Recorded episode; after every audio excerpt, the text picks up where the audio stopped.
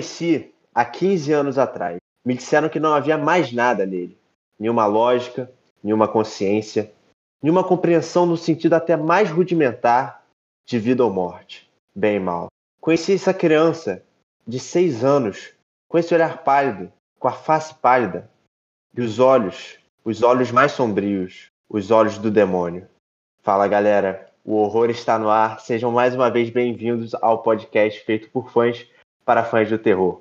E estamos aqui reunidos hoje, agora no final de outubro, para falar aí, né, de três, uma seleção aí de três filmes é, de uma franquia aí que, bom, tá bem em evidência agora. Tivemos o lançamento recente aí de mais um filme dela, dessa vez, né, a continuação do filme anterior de 2018, que por si só era uma continuação direta do filme de 1978, que foi um dos filmes de terror mais importantes da história do gênero, e basicamente deu origem a todo um molde, uma quase um, um, um subgrupo de filmes de terror aí. É, hoje aqui, como disse, a gente vai comentar tanto o clássico Halloween de 1978 quanto Halloween de 2018, produzido pela Blumhouse, sua sequência que está agora nos cinemas, Halloween Kills, que em português teve um outro subtítulo também que eu não lembro agora. Se algum de vocês souber e querer me ajudar aí, eu agradeço muito. Eu acho que é Halloween Kills, o terror continua. É isso mesmo. É, isso aí. É um subtítulo aí meio. meio blé, né? Mas, enfim. É, o nome do, do, do, subtítulo ele é inspirado no, no Halloween, no subtítulo que tem o Halloween 2, o de 81, que é O Pesadelo Continua. Então essa que é a brincadeira. Ah, olha, realmente, o título aí tem uma brincadeira esperta, né? Mas aqui para falar sobre essa franquia aqui, pelo menos essa pequena parte da franquia, né? Acredito que ano que vem a gente vai poder fazer outro programa aí, onde a gente vai comentar sobre todo o universo ali de sequências que tivemos entre o filme de 78 e até o reboot de 2018, mas vamos nos concentrar nesses filmes hoje. E para falar aqui sobre eles hoje está com a gente Klaus. Fala galera, Klaus aqui de novo. É, bora falar aí sobre essa essa trilogia, né, por enquanto aí, que vai ter mais um filme. Mas bora falar, para mim, a melhor timeline da, da franquia e eu tô ansioso aí para falar sobre. Gimp. Fala galera, Gimp aí mais uma vez. Boa tarde, bom dia, boa noite, dependendo do horário que você tá assistindo, ou boa madrugada, às vezes você tá com insônia. Ah, só tenho que dizer que Michael Myers matou foi pouco. Christian. Vamos falar dessa nova trilogia aí que tem de Halloween, mais o clássico de 78. E eu queria dizer que, apesar de me chamarem de Christian, o meu nome de verdade é The Shape. e eu sou o John Jabu e tô muito animada para falar sobre essa franquia aí, que, pelo menos, né, essa pequena parte da franquia. Porque, bom, o primeiro filme é, é um dos meus filmes de terror favoritos de todos os tempos e acho um filme que até hoje continua essencial e atemporal como nunca, né? E mesmo, enfim, né? A gente, apesar do novo filme estar tá sendo acho que bastante polêmico, nós meio que chegamos à conclusão que todos gostamos dele. Eu gosto um pouco com ressalvas, tem algumas questões para colocar aí, mas de qualquer maneira eu acho fantástico que hoje, em 2021, essa franquia esteja tão viva, né? É, as pessoas realmente assim parecem gostar dos filmes, parecem realmente querer ir no cinema para ver o filme, e até mesmo quando, sei lá, pessoas que não gostam, parece que se importam com aquilo ali, né? Tem os seus motivos para não gostar de alguma coisa. É, e, enfim, né? A gente está vendo aí até um ressurgimento do, dos slashers aí, né? É, tá tendo agora a série do Chuck também, vai ter Pânico Novo daqui a pouco, já teve Candyman, né? Então, vamos aproveitar o momento aí que a gente está vivendo, né? Mas para começar aqui esse podcast, a gente vai falar sobre o filme de 78, que né? A gente já antecipou aqui que é um clássico. E para falar um pouco né, de como surgiu o filme, é, lá no meio da década de 70, né, é, John Carpenter, e junto com alguns de seus amigos, como Nick Castle e a Deborah Hill, que depois virou sua namorada também, estavam é, ali produzindo filmes, né, fizeram alguns filmes, é, antes que conheceram o produtor Ewan Abrams, que era um sujeito que tava, era um produtor que estava começando, né, não tinha lançado nenhum filme, queria muito lançar um filme mas não tinha, é, não tinha um filme para lançar. Enquanto isso, o John Carpenter e sua companhia tinham um filme que estava é, para lançar, que não conseguiram distribuição com nenhum estúdio. O Irving Abrams viu o filme, achou ele sensacional e quis muito lançar ele. É, ele acabou mudando o título desse filme e, a, e intitulando ele Assalto ao 13º Distrito. O filme não fez tanto sucesso assim, mas ele foi um grande sucesso na Inglaterra e isso motivou a parceria entre o Irwin Abrams e o John Carpenter a continuar. É, e nisso, o Abrams, vendo o potencial do John Carpenter como cineasta, ele teve a ideia de fazer um filme que ele iria, o Carpenter iria dirigir, que ia se focar em um assassino que persegue e mata babás. E é, aí, existem muitas versões de como ter, teria surgido essa ambientação de Halloween, né? É, mas basicamente também parece ter sido uma ideia do Will Abrams.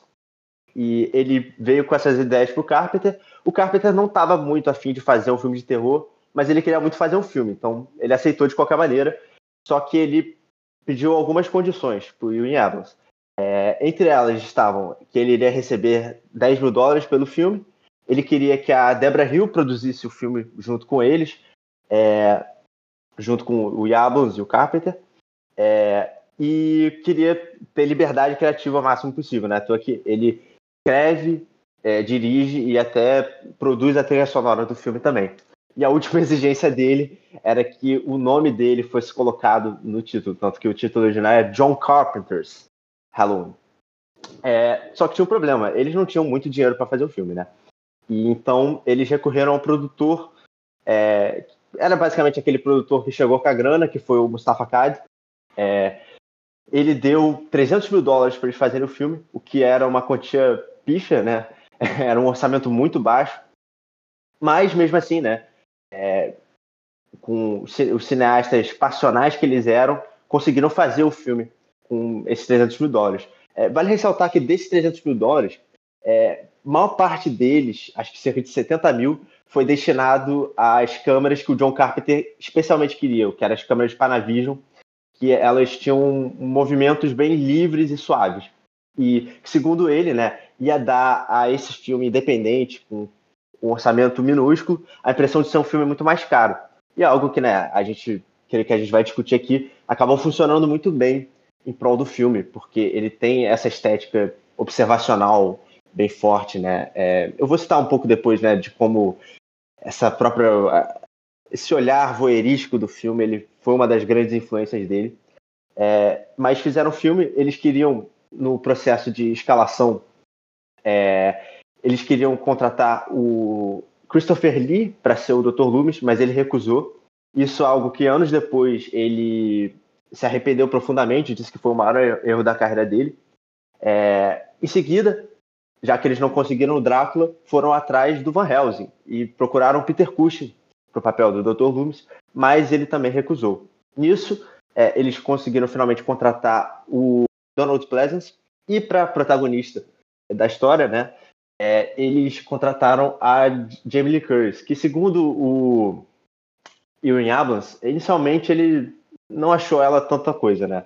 Mas quando ele descobriu que ela era filha da Janet V, que tinha sido a estrela de Psicose, ele ficou convencido e decidiu contratar ela, né? Ou seja, mais um exemplo aí de como o nepotismo acabou gerando frutos positivos na indústria cinematográfica.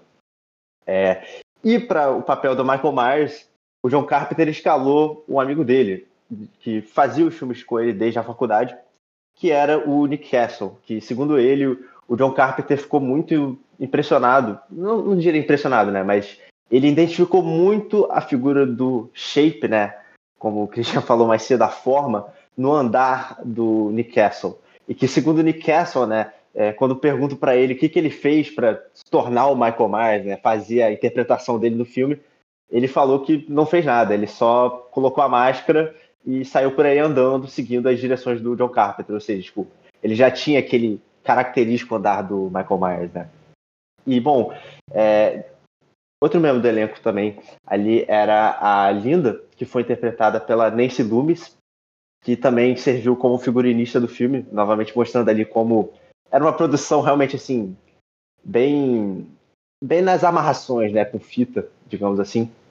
E ela também era namorada do rapaz que serviu como editor e designer de produção, que foi o Tommy Lee Wallace, que inclusive foi o responsável pela criação da máscara do Michael Myers que a gente conhece hoje em dia. Que você provavelmente volta e meia já ouviu falar sobre como a máscara é uma máscara do William Shatner e muita gente na verdade associa a máscara a ser como é, uma máscara do Capitão Kirk. E apesar de que algumas pessoas dizem que a máscara que eles compraram na loja era vendida como a máscara do Capitão Kirk, ela na verdade era uma máscara de um filme que o William Shatner fez, chamado The Devil's Rain, é, que tem uma cena inclusive que ele, eu nunca vi o filme, mas acho que ele é possuído por alguma coisa e ele fica inclusive com os olhos escuros, como o do Michael Myers e é, a máscara se parece muito com a aparência dele nesse filme. O, o filme foi filmado na Califórnia é, num roteiro que foi escrito em 10 dias. Aliás, vale falar que o roteiro, na verdade, ele foi majoritariamente escrito pela Deborah Hill.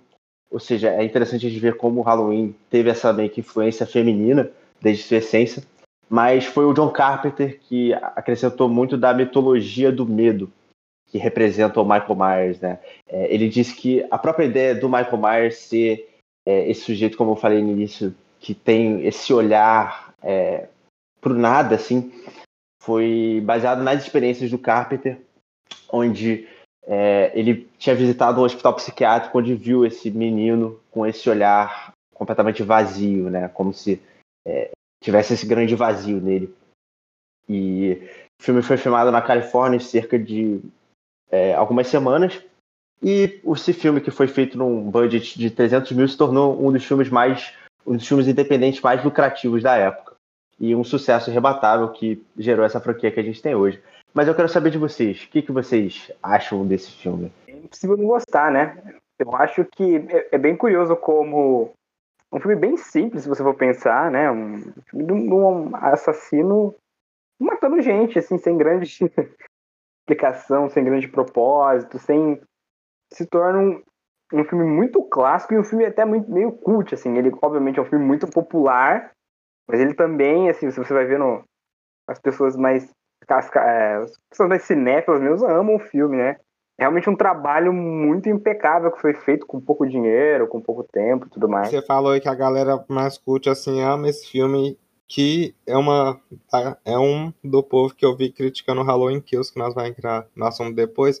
Mas eu acho tipo assim que o filme ele já meio que entrou no na história mesmo do cinema, fraga, tipo, é um filme que tá no mainstream já e por isso que nem tem muito o que falar, porque já é tipo uma obra-prima estabelecida, né? Mas eu acho que, tipo assim, o filme, por ser essa parada mais é, food, acho que a galera costuma, tipo, que nem faz com pós-horror, fraga, tipo, levar o filme falar que é tipo um terror superior. Hum, é. Não, e é, é estranho, né? Porque ele é realmente um filme muito simples, assim. É realmente é um cara que é, que é uma forma, né, como o próprio, o próprio nome diz, né, os créditos dele, que saiu matando gente até o final ali. E o final, que é obviamente muito bom, ele mostra que ele assim realmente é algo sobrenatural, né? Acho até legal essa construção no filme, porque a gente no começo acha que ele só era um cara louco que mata, que matou a irmã, e o Dr. Loomis desde o começo vem construindo ele como, né, chamando ele de It, That Thing, né? A própria enfermeira ah, fala assim, nossa, que, que, médico você, né? Chamando o seu paciente de it. É... Ele realmente constrói o Michael Myers a partir das falas do, do, do Dr. Loomis. As falas do Dr. Loomis, que parecem um pouco frias e cruéis, elas fazem muito sentido a partir do momento que a, a própria Laurie mata algumas vezes o, o Michael Myers, ele sempre volta, e no final, obviamente, né, para que o Dr. Loomis dá o tiro e, e depois ele não tá lá, né? faz muito sentido essa construção dele como algo sobrenatural, que é muito surpreendente se você vai ver no filme como um filme de assassino no começo, né? Essa essência do mal, né? Acho que desde o primeiro filme ele já não é, já não é mais urbano, sabe? Não, não, não é. Então, mas humano que vocês dizem no aspecto dessa coisa de ser do mal, né? E não fisicamente. Porque no primeiro, é, no primeiro, fisicamente, ele não é imortal e nem é, e nem é irmão da Lori. Ele é. Exatamente. Exatamente. Ele é exatamente o que re, re, é, né, re, retrouxeram nessa franquia nova. Ele é a personificação do mal. na verdade, é o desconhecido, né? Ninguém sabe o que é, é só as, é, que nem você falou, é, são só o que é só o que o Dr. Loomis fala. É isso, sabe? Não tem parente, quer dizer, tem os parentes, né, que matou, mas não tem motivação nenhuma a não ser ser mal e não e é só um cara, um cara, um cara aparentemente evoluído, é, é, evoluído na inteligência, porque tem até a piada que ele aprendeu a dirigir sozinho enquanto ele crescia no orfanato. Mas é a única informação que a gente pode concluir disso. Baseando só no primeiro, né? Só no primeiro, tá? É, mas é que tá. Eu acho que, na verdade, o filme, ele constrói símbolos o suficiente e deixa coisas vagas para que você consiga, na verdade, é, até ter uma coisa ali para se encostar do que seria um suposto motivo para ele. É, como não? Eu acho que essa questão aí que você falou, da ideia de dele pilotar sozinho, acho que não só é uma é uma maneira de você transformar ali uma inconveniência de roteiro em um, algo que fortalece o personagem, porque eu acho que vem muito mais da ideia de que é, tem coisas ali que você simplesmente não é capaz de explicar sobre ele, né? Da mesma maneira que parte o próprio princípio da primeira cena do filme, que é a ideia de você, do menino de seis anos, matar a irmã sem motivo. Mas é que tá, é, também tem um pouco de simbologia nisso, porque é, não só o filme ele traz essa questão é, mais moralista do slasher, é, que a gente tem sempre, né, e que se tornou uma meio que marca registrada, que é essa ideia de que os tanto as, os adolescentes que transam quanto os que usam drogas, adolescentes mais promíscuos, são aqueles que vão ser punidos por pela essa pulsão de morte que o filme carrega, né? Mas essa questão sexual, eu acho que ela também é muito forte no filme. É tanto na cena inicial, aquela parte, ela se inicia no momento onde o Michael vê a irmã dele tendo uma relação sexual com o namorado. E o que dá pra gente tirar disso daí, fazendo uma certa leitura quase freudiana disso, é que há uma. Apesar dele ter seis anos, né, já ter passado pelo processo de formação ali, ele não compreende aquela pulsão sexual e confunde isso com uma pulsão de morte. Não à toa que ele vai na cozinha e pega um objeto fálico e ele coloca a máscara pela primeira vez. E é um detalhe que acho que muita gente não comenta, mas a máscara era a máscara do namorado da irmã dele. Ou seja, dá pra gente quase meio que interpretar aí ele colocando esse rosto, né? Essa face do que ele considera ser adulto, né? E tem até uma coisa que o próprio Halloween Kills traz, que dizer que ele até hoje é uma criança de seis anos, de alguma forma, né? E a ideia dele, é, até que a gente vê no final, quando a Laurie tenta tirar a máscara dele, que ele tem uma necessidade por projetar essa, essa casca em cima dele, né? Do que seria essa suposta maturidade, do que seria o que ele interpreta, né, é, essa confusão entre a pulsão sexual e de violência. E também é muito interessante como isso se reflete no fato do Michael Myers ser sempre visto, é, principalmente no início do filme, atrás das, é, das cobertas, dos lençóis, né? No, seja ali no, na cena onde ele está observando a Laurie, atrás do varal, ou então depois naquela cena onde ele mata a outra menina, onde ele coloca o, o lençol em cima dele para imitar o fantasma, né? É, isso traz meio que a ideia do bicho-papão mesmo, de ser o, esse monstro que está debaixo das cobertas. E também traz isso, né? De que o medo de que quando você está transando pode vir um maníaco te matar, né? É, esse elemento moralista, até o, o, próprio John Carpenter e a Deborah Hill falaram que acabou se tornando depois disso. Várias coisas do filme você percebe que foi meio sem querer o que virou depois, né? Inclusive isso, inclusive o próprio John Carpenter falou que, na verdade, era um elemento de distração, né? Era um elemento fácil de você distrair os personagens do filme para que eles não reparassem barulho. Ah, por que não reparou outra coisa? Ah, porque eles estavam transando não estavam reparando em nada. É, e o próprio elemento da máscara, acho que muito mais é um, um elemento de desumanização do Michael Myers. Porque assim, se ele tem um rosto, ele é, ele é muito humano. A máscara do, do Michael Myers, tanto a máscara do palhaço e principalmente a máscara dele no final, ela é muito sem expressão. Na verdade, a, a do palhaço é bem expressiva, né? Mas a máscara dele é esse elemento de desumanização mesmo. É para tirar qualquer tipo de humanidade que você possa reparar nesse personagem. Ele é realmente sem expressão, sem vida ali, né? Parece vazio, os olhos vazios acabam tirando esse elemento de humanidade do personagem, né? Boa parte da humanidade a gente repara nos olhos, né? Então é até bem interessante é essa sombra que se faz nos olhos dele que você não vê os olhos. Eu achei que tá muito mais nesse elemento de desumanização do que num qualquer outra coisa. Que não foi 100% intencional. É, né? exatamente. o fato da máscara ser aquela foi, Foi ali na. Foi questão de orçamento, questão né? de- de- da gambiarra. É, mas no próprio roteiro ele- eles falavam sobre ele ter esse, essa expressão, né? Não sei se tinha exatamente uma máscara, mas a ideia de que era essa figura vazia mesmo, né? Onde, como o Christian falou, não havia humanidade. Mas uma coisa que eu acho muito foda na máscara, velho, tipo, comparando essa no original e no 2018, é que os olhos deles vai ficando, tipo, mais difíceis de ver, Fraga. No, no primeiro filme até que dá pra ver o olho dele um pouco, assim. Mas, tipo, no 2018 e no Kills não dá pra ver nada, Fraga. Tipo, no Kills eu acho que hora nenhuma dá pra ver. Pensando na construção do Kills, né? Do que, que ele tá dizendo que o Michael Myers é, o que ele está se tornando, na verdade, faz muito sentido, né? Até nisso, assim, esse filme pegou bem uma ideia bem interessante. E até no, no começo do 2018, que, tipo, o Michael tá meio que adormecido lá no pátio, aí ele meio que acorda o mal nele quando o cara tira a máscara e mostra pra ele, sabe? Na, na própria cena que a, a Laurie tira a máscara dele, ele também tem uma expressão muito desesperada, assim, quase numa. É, é uma necessidade dele de é, ocultar essa, esse sentimento também, de alguma forma. É, e, mas agora, o que eu acho também interessante da própria ideia da forma, né? Como esse monstro, é de que o primeiro filme é extremamente econômico em mostrar ele, né? A gente sempre vê ele ali na periferia da tela, né? Tanto que tem várias cenas, principalmente no início, onde é até não é tão evidente assim você vê ele. Tem uma cena do Dr. Loomis que ele tá no carro e o, a câmera não chama atenção para ele, né? É, É.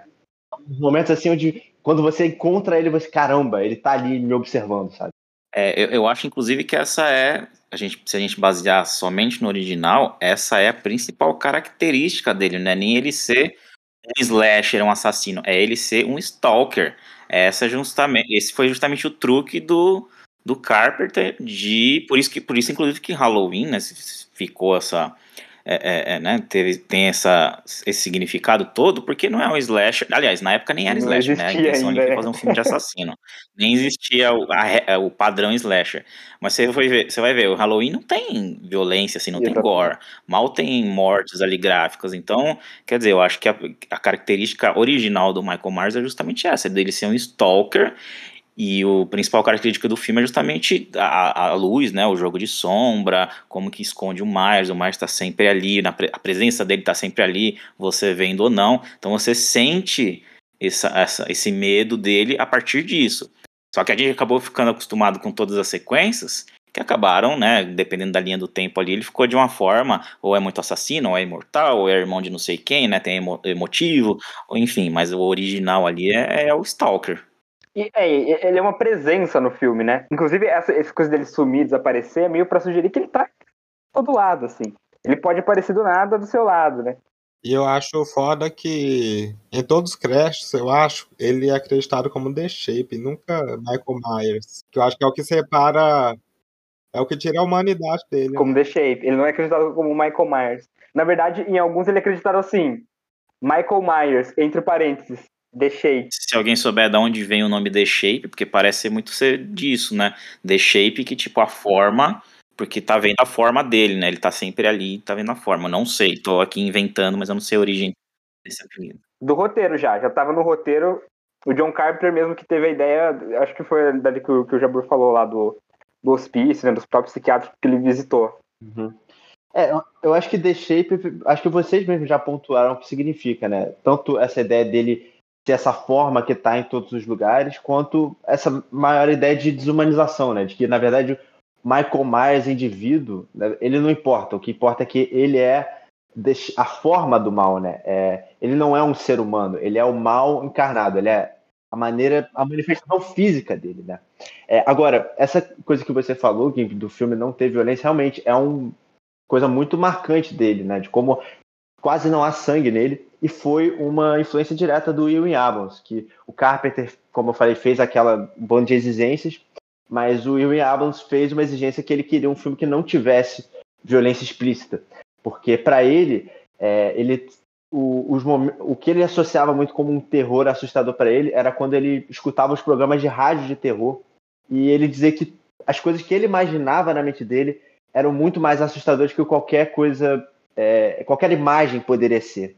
Então, ele, segundo ele, ele queria um filme que trouxesse o medo dessa forma mais é, que provocasse mais a imaginação, mais do que qualquer coisa, né? E eu acho que isso está muito ligado com uma ideia que o Carpenter interpretou, que é isso, que o medo está em todos os lugares, né? É essa coisa que, como a gente falou, da ideia da forma, né? Até de como a câmera coloca o Michael em cena, mas eu acho que também tematicamente o filme ele meio que se amarra a partir dessa ideia, tanto da cena final que vem disso, né? Mostrando vários lugares que a gente já passou pelo filme com a respiração só, né? Que é um ponto muito importante. Eu quero depois perguntar para vocês o que vocês acham sobre a respiração, mas só para concluir o meu ponto, eu, essa ideia de que ele está em todos os lugares também vem muito partindo dessa ideia de que o mal pode estar em todo lugar e vem de, da própria localização do filme, que ele se passa ali num subúrbio americano, que é um lugar sinônimo com a segurança, né? Que, onde famílias brancas se mudaram ali no, na década de 50, fugindo das grandes cidades com medo da violência.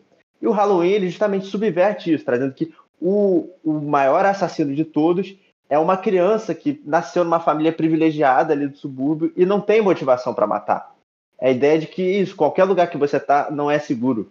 E isso era uma coisa muito propositalmente feita, porque era essa ideia de que quando você saísse do cinema, você podia entrar no seu carro, você podia estar tá na sua cama com o seu namorado, você podia estar é, tá em qualquer lugar que o mal estaria ali, sabe? O mal, ele não vem dos lugares que a gente estereotipa o mal de vir, né? Não que a gente geralmente tem medo. Vem de qualquer lugar.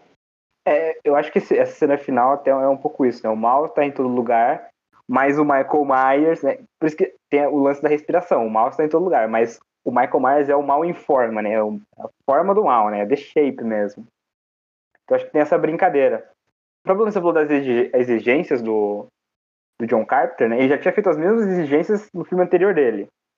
No Assalto à 13 terceira DP, ele queria as, as câmeras Panavision, não só pelo, pelo, pela Steadicam, que era um, um apetrecho recém-inventado, inclusive, né, um ano anterior, mas também por causa das lentes, porque as Panavision da época vinham com lentes anamórficas, elas davam aqueles aspect ratio, né, a razão de aspecto, que é o, o 239, né, 239.1, que é o anamórfico que é o que hoje a gente associa ao cinema, né? Que são as barras, né? As letterbox. O famoso widescreen. É, o widescreen anamórfico, no caso, que o widescreen é o 16 por 9. Então esse é o widescreen anamórfico, né? Que o pessoal fala.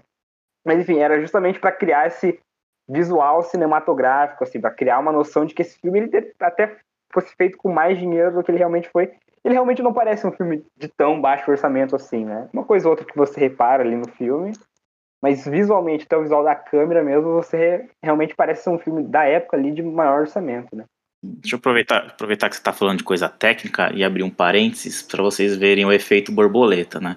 Ele fez o assalto, aí fez o Halloween, aí fez aquele Alguém Me Vigia, fez o A Bruma Assassina, todos mais ou menos no mesmo estilo, né? Trabalhando a luz, com pouco gore, né? E, e tudo mais. Aí o que, que ele foi? Ele foi lá e fez o The Thing que na época foi muito mal recebido pela crítica porque acharam totalmente gratuito a violência, o gore, os efeitos. Na época foi muito mal recebido. E aí a consequência disso foi o quê? Ele fez um Christine, que todo mundo achava, né? Christine é um enredo de Christine, é pra ser um trashzão. E o que, que ele fez? Ele recuou e fez aquele Christine sério, sem violência também, né? Violência fora de tela que ficou, na minha, pelo menos na minha opinião, e acho que da maioria, maravilhoso. Então, tipo, o Christine poderia ter sido um, um filme totalmente diferente, o trashzão que todo mundo esperava, e não foi justamente pelo The Thing, que, de, que anteriormente foi influenciado justamente pelo, pela falta de violência do Halloween. E até, até as atuações do Christine é tipo, outro, tipo, não desmerecendo as atuações de filmes de terror, mas a atuação do, do carinha do Christine é muito boa, Fraga. Acho que é uma das melhores que eu já vi em filmes de terror. Sim. É bem bom, meu. Falando em The Think, é, o filme que as crianças estão assistindo no, na televisão, que está passando no, no, na televisão, né, o especial de Halloween, é o original do The Think, né? É quatro anos antes de, de ser lançado o The Think original, que é o The Think from Another World, do, do Howard Hawks. Então, bem curioso, ó, ele já estava premeditando aí o que ia acontecer. Pois é. Não, mas ainda falando sobre a questão das câmeras, eu acho também muito como a. Eu gosto muito de como a linguagem visual reflete essa questão temática do filme. A própria questão da respiração, né? Como eu falei, que é esse terror, na verdade, que vem de dentro, né? Eu acho que é até bem, bem emblemático a cena que a, a cena que a Linda morre, né? Que ela tá no carro e o vidro tá embaçado com a respiração, que dá essa ideia desse peso, né? É, e esse mal que vem de dentro, não só conectando com essa ideia do subúrbio, né? De como o, aquele lugar que é seguro, que ele que traz aquele mal, na verdade. E a câmera acho que reflete muito isso a partir primeira, da primeira cena, que ela coloca em POV, que é para dar essa ideia de cumplicidade do espectador com aquele mal, o que dá um, um maior desconforto, porque não só aproxima você do assassino, mas também mostra que é isso, o mal pode estar dentro de qualquer um também. Será que o mal está ali dentro de você? É uma provocação que o filme faz para trazer ainda mais um certo desconforto, sabe? E de como essa câmera voyeurística, né, é, observacional, que causa essa cumplicidade, foi algo extremamente influente, foi algo extremamente influente para diversos outros filmes de terror. E na verdade, eu acho que ela segue uma linha quase, né? Que o John Carpenter, além do Hot Rocks, ele era muito inspirado, né? Principalmente para esse filme, especialmente com a presença da Jamie Lee Curtis, ele foi bem inspirado em Hitchcock, né? Principalmente Psicose, que tem essa muita gente considera o primeiro slasher ou o primeiro exemplo de um proto slasher e ele tem muito essa coisa da o olhar voyeurístico para a vítima, né, da observação, o stalker. E tanto que o nome do personagem São Loomis é o, o amante da Marion no início do filme. E, é. e ela, a enfermeira se chama Marion é. também. É, tem bem que. que a protagonista é filha da é, Exatamente. Bem mais juntos ali. É, psicose, né?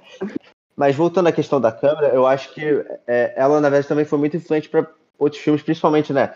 É, slashers, como Sexta-feira 13, que também empregaram muito essa coisa, do, principalmente do POV, né? E foi algo que o cinema de foi uma das maiores influências que ele teve no cinema de terror. Apesar de ele não ter exatamente criado isso, ele foi um filme que demonstrou a potencialidade daquilo, principalmente para essa figura do assassino, né? Que também foi algo muito replicado depois, né? Esse assassino silencioso da máscara que virou quase sinônimo com o, o gênero slasher, né? É, até o lance que você falou da respiração, né? Casa muito com o final, né? Ela percebe a presença dele por causa da respiração, né? que é o que a gente que o John Carpenter faz no final, de mostrar que ele tá ali, ele é uma presença, né, porque ele é o mal, porque ele tá em todos os lugares, né, então o mal está em todos os lugares. Mas o próprio lance que você falou da câmera voyeurística, obviamente tem muita influência do Hitchcock, mas também tem de outros filmes, tipo do Diallo, né, principalmente os, os, do Argento, que o, que o Carpenter era muito fã, inclusive a música do, do Halloween é inspirada na do Profundo Rosso, né. Então, então tem até essa ligação aí com, com esse cinema italiano que tinha muito esse lance do POV, né, a câmera na, na, perspectiva do assassino e o, e o voyeurismo também, né, que também era uma influência muito forte do Hitchcock, né, o Barney Bava, inclusive, era muito fã do Hitchcock, né, não à toa. O primeiro filme que muita gente considera um, um diálogo é inspirado no, né, é a garota que sabia demais, né, inspirado num homem que sabia demais do Hitchcock. Deixa eu só comentar mais uma coisa, é... o que eu acho foda, revendo, tava revendo Halloween esses dias, é que ele é... tem um tom bem mais lento, né, do que eu do que eu lembrava. Tipo, é quase que um slow burn, assim, a construção é bem lenta. Aí, tipo, fui ver com uma amiga que nunca tinha visto antes. Aí ela meio que tipo, estranhou, assim, Fraga, porque a parada é bem lenta, assim. Acho que pra quem for ver hoje em dia, assim, não tiver acostumado, porque a sequência é uma coisa bem diferente, né? Pro ritmo. Aí vai, tipo, estranhar. É, eu, eu vi da primeira vez, eu fiquei acho que até surpreso, porque ele até cria uma tensão na sua expectativa, né? Então acontece tipo, a cena que a amiga da, da Lori tá presa lá na, na lavanderia. Você acha que ela vai morrer ali, assim, tem duas, três momentos que você acha que ela vai morrer, que o Michael vai pegar ela ali. Então ele cria uma tensão a partir da sua expectativa do que você acha que vai acontecer. E eu acho que algumas coisas até funcionam melhor hoje do que você espera de um filme slasher, né? Essa expectativa é até maior. Talvez o que se perca um pouco é o final ali, onde o Michael já não, não, não consegue matar a Laurie, talvez na época, pelo estilo do filme, as pessoas esperassem que ela pudesse morrer. Mas hoje a gente sabendo que ela é a Final Girl, você sabe que ela não vai morrer, então acho que a cena até perde. Mas eu acho a cena muito estilosa, assim.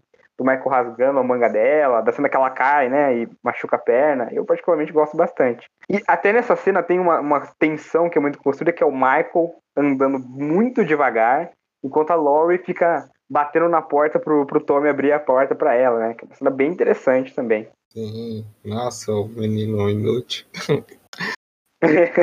Chato pra cara.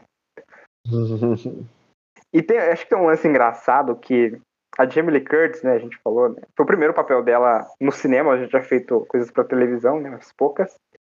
ela recebeu, se não me engano, 6 mil dólares pra fazer esse filme e ela teve que comprar o próprio figurino. E é uma roupinha normal, né? É, então, era uma roupa normal, você que comprar ali na. É compraram na Disney. na Shopee. Custou É. cerca de 100 dólares, eu acho. Ah, então não gastou tanto do, do, do que ela ganhou, não. Ah, 100 dólares na época devia ser um pouquinho, hein? É verdade, é verdade. O Michael Myers só pegaram o macacão mesmo, compraram a, a máscara por 2 dólares. Essa construção do uniforme do Michael e da máscara é muito interessante. Pois é, né? É, que ele, ele, ele, na verdade, ele te dá alguns glimpses no. Não sei se. é, ele, ele mostra, na verdade, o, o, o processo dele pegar as coisas antes de te mostrar ele exatamente. Se montando, né? Eu acho, eu acho muito genial. Ele pegando o macacão, ele pega de um cara na estrada, né? E a máscara ele rouba, né? Que a gente vê o pai lá da, da, da amiga da Laurie, que é o, é o policial lá, o xerife, falando que roubaram uma máscara e umas facas. Principalmente por esse, esse, esse resultado de ser o. do Michael Myers não estar no chão, né? E ele ser uma presença, eu acho que é o, é o final perfeito. A, a Laura perguntando se é o bicho papão e o Dr. Loomis falando, né? De fato, ele é o bicho papão. É, ele criou várias, essas várias coisas, hein? A gente falou até o lance. Do verismo já existia, tudo bem, é, mas ele traz, assim, ele condensa várias coisas que já existiam, né? Então, o assassino mascarado já tinha no, no Texas Chainsaw Massacre, essa coisa do assassino serial tinha até lá no, no Black Christmas. É, e aí, essas coisas, tipo, Final Girl já existia, mas tá ali junto com tudo isso, né? O negócio do, do, do transou morreu, por mais que tenha sido sem querer, tá ali no filme. O I'll be back, né? Eu vou voltar, e o cara não volta. Também a primeira vez é nesse filme. Outros filmes vão usar isso depois, mas a gente vê que nesse filme, ou ele tava pegando ali de um filme ou outro, meio que de maneira inconsciente, às vezes nem de maneira consciente, mas acabou sendo uma, uma influência para muita coisa, meio que sem querer, né?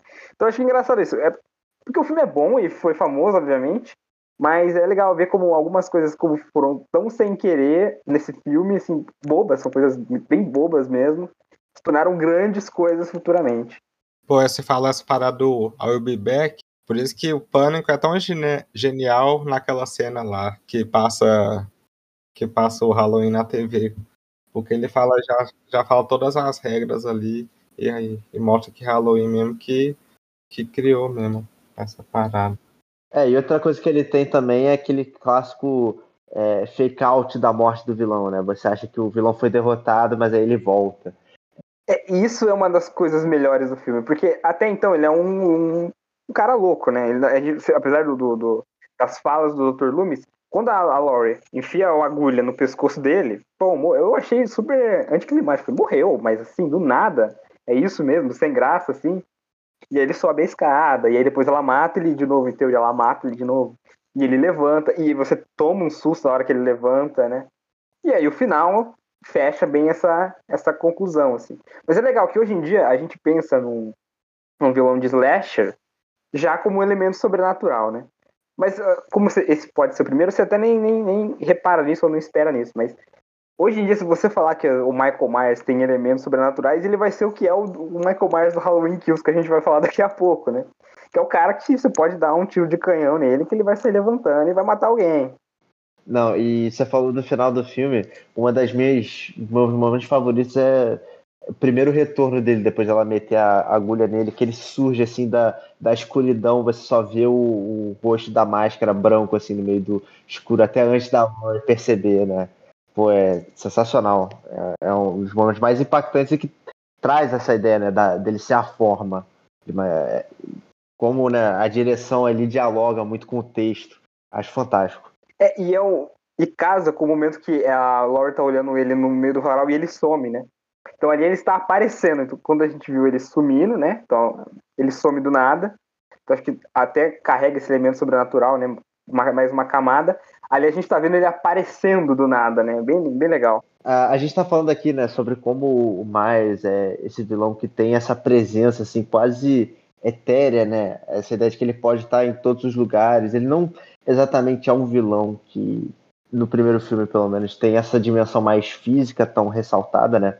Eu acho que um dos poucos problemas, acho que com os novos filmes da Blumhouse, são justamente como eles trabalham o Michael Myers muito mais de uma maneira mais bruta. Eu acho que não tem exatamente tanto esse foco para essa presença dele, né? De que ele, ele pode estar ali em qualquer lugar, né? Tanto esse o foco, né, da, da câmera de colocar ele ali sempre numa posição de observacional. Acho que esse Michael Myers, principalmente no Halloween Kills, ele ficou até mais parecido com o Jason, acho que para mim, que é um personagem que tem muito mais um foco na fisicalidade, na brutalidade dele, principalmente, de que é, é, muito mais sobre você sentir o impacto dele como força do que como presença.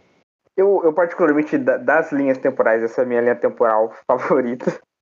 É, inclusive, eu vou até fazer uma, uma, observação depois sobre o Halloween Kills, mas a gente está no primeiro ainda. É, eu acho que ele veio um pouco até para desconstruir esse lance do, do, do, da câmera verídica, que eu acho que saturou um pouco nos, nos slashers que vieram depois, até no, no, no acho que nos anos, dos anos 90, depois pânico nem teve tanto. Mas ele ele traz, ele, ele subverte, subverte vários elementos desse primeiro filme. O, o, lance da Final Girl que larga a arma toda hora, né? A gente vê ali a, a neta da Laurie não largando a faca, né? No, no, final do filme. O último close do filme é a faca dela na mão, né? E acho que isso é um outro lance, assim. E eu acho que é até interessante porque é um personagem que você já teve várias visões, né? O 1 e o 2 é uma visão ali do John Carter e tudo mais. Do 4 para frente você vê ali umas outras visões. O H20 é uma outra visão do Michael Myers. Essa é uma visão, vamos dizer assim, que é a visão James Bond do, do Daniel Craig, sabe? Que é um cara bruto, violento, é aquela violência muito crua, muito realista, que é uma coisa que você não tem no primeiro filme. E nesse último Halloween Kills aqui é até um pouco mais justificado, né? Nesse primeiro, assim, eu aceito, porque como já é um personagem que ele tem essa possibilidade de ter várias visões, né? Já, até porque ele já teve outras, eu aceito numa boa, assim. Ele não se parecer tanto com o primeiro. Eu acho que não é uma obrigação. Apesar disso, o filme, o Halloween de 2018, né? Que chama só Halloween, né? Tem três filmes chamados só Halloween, que é o do John Carter, o do Rob Zombie e esse. E no Brasil só esse chama Halloween apenas, né? Os outros dois têm subtítulo. Mas ele tem muitas homenagens ao filme de 78, assim, easter eggs mesmo, assim. Como são curtinhos, eu até não. Às vezes eu acho que o service algo meio. Mas como é muito curtinho, assim, são só gagzinhos, né? O cara chamar o Michael Myers de Babysitter Killer, que era o, era o primeiro nome do, do Halloween original, era para ser Babysitter Killer, né? Depois eles mudaram o nome para Halloween.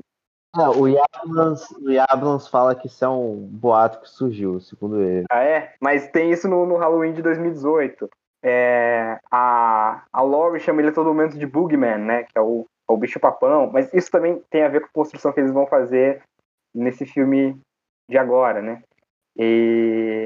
É, eu acho que é a continuação mesmo, não é easter egg. É, é a continuação da história mesmo. É, isso, isso é, é a continuação, exatamente.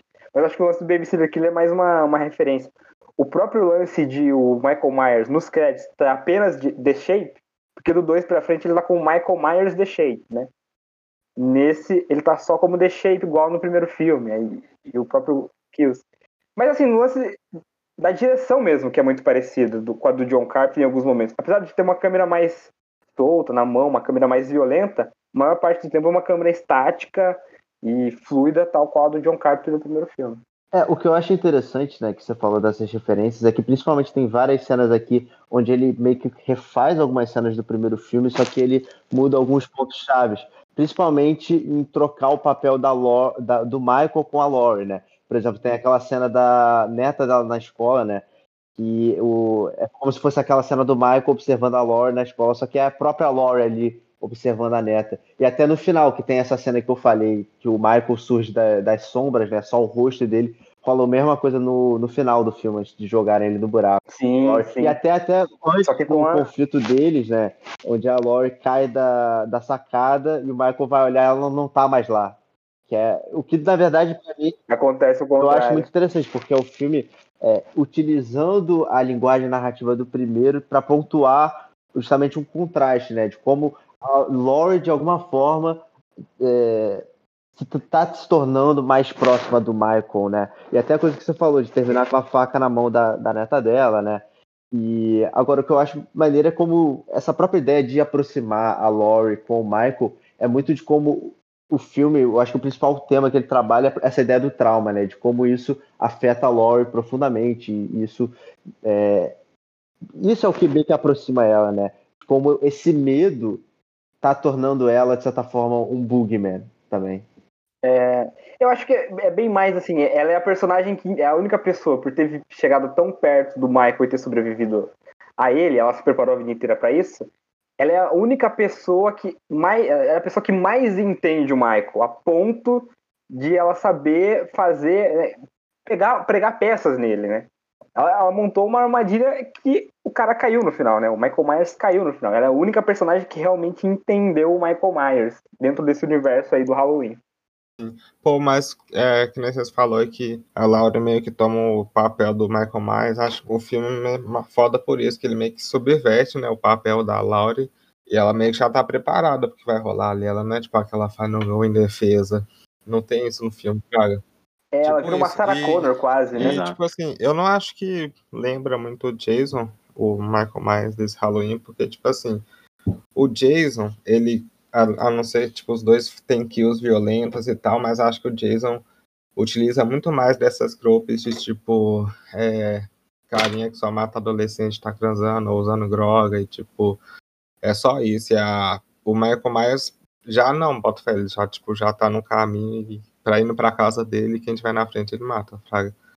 Mesmo esse 2018 e o Kill sendo mais sádico que o original, né? Porque tem, tipo, é, principalmente o Kills. Eu acho que, tipo, não tem muito a ver com Jason Fraga, acho que só na violência mesmo, mas fora isso. Acho que mais como eles apresentam o personagem em termos da linguagem visual mesmo. É, porque o Jason sempre é a mesma coisa, né, velho? Tipo, ninguém sabe que o Jason tá lá, ele só aparece assim, tipo, ninguém bota fé. Mas o, o Michael Myers, esse, é, é tipo um mal presente, Fraga. Tipo, ele tá lá na frente das pessoas, bota fé, tipo, tá lá preso, lá ficou anos preso, sabe? Já viram o rosto dele, tipo, até no Kills aparece na TV o rosto dele, acho foda que eles meio que deixam a imagem borrada assim, fraga. É, então por isso que eu acho que não tem muito a ver com Jason. Bota fé. Acho que é só mais na violência mesmo. Acho que ao longo dos filmes do Sexta-feira 13, o Jason foi perdendo personalidade. Aí ele mata quem for, mata em Nova York, mata no espaço, mata não sei o que. E também esconde um rosto porque ele foi explodido, queimado, não sei quantas vezes que ele já está esconde o rosto dele. Aí você acaba tendo essa imagem de indestrutível, de mal, que é o que está tendo agora o Michael Myers. Mas eu concordo, eu concordo com o Klaus que eu também não acho que ficou parecido com o Jason, principalmente esse, prim esse primeiro, desse de 2018. Né? A gente pode discutir até o Kills, talvez ele se assemelhe ali um pouco nessa questão de matar sem critério. Mas porque o Jason perdeu, foi descaracterizado ao longo dos, dos, dos, dos filmes. Porque se contar ali só o primeiro, o segundo, talvez até o terceiro, é exatamente isso que o Klaus falou, né? É os adolescentes, é a regrinha do slasher, os adolescentes ali, drogados, não sei o quê, é, alguma coisa a ver com a mãe dele, e isso aí. Nem, nem máscara ele tinha direito, né? Ele só teve a máscara no terceiro mesmo pode, a gente pode até falar que foi ao contrário, né? O próprio Jason foi, foi se caracterizando, mais assemelhando ao Michael Myers com o tempo dos filmes, ao longo dos filmes. É, não, eu acho interessante do, deles não colocarem motivação no Michael nesse filme, porque eu acho que todas as outras sequências, né, a partir do Halloween 2, elas se preocupavam muito em querer motivar ele, né? No Halloween 2 é a questão ah, não, ele mata a irmã, ele matou a irmã no início do primeiro, então aqui ele quer matar todas as pessoas da família dele. E depois tem a, o, no 4, 5, 6 tem a coisa lá do culto de Thorne, um pouco isso no, no Halloween, é, no Halloween Kill, no, no H20, né?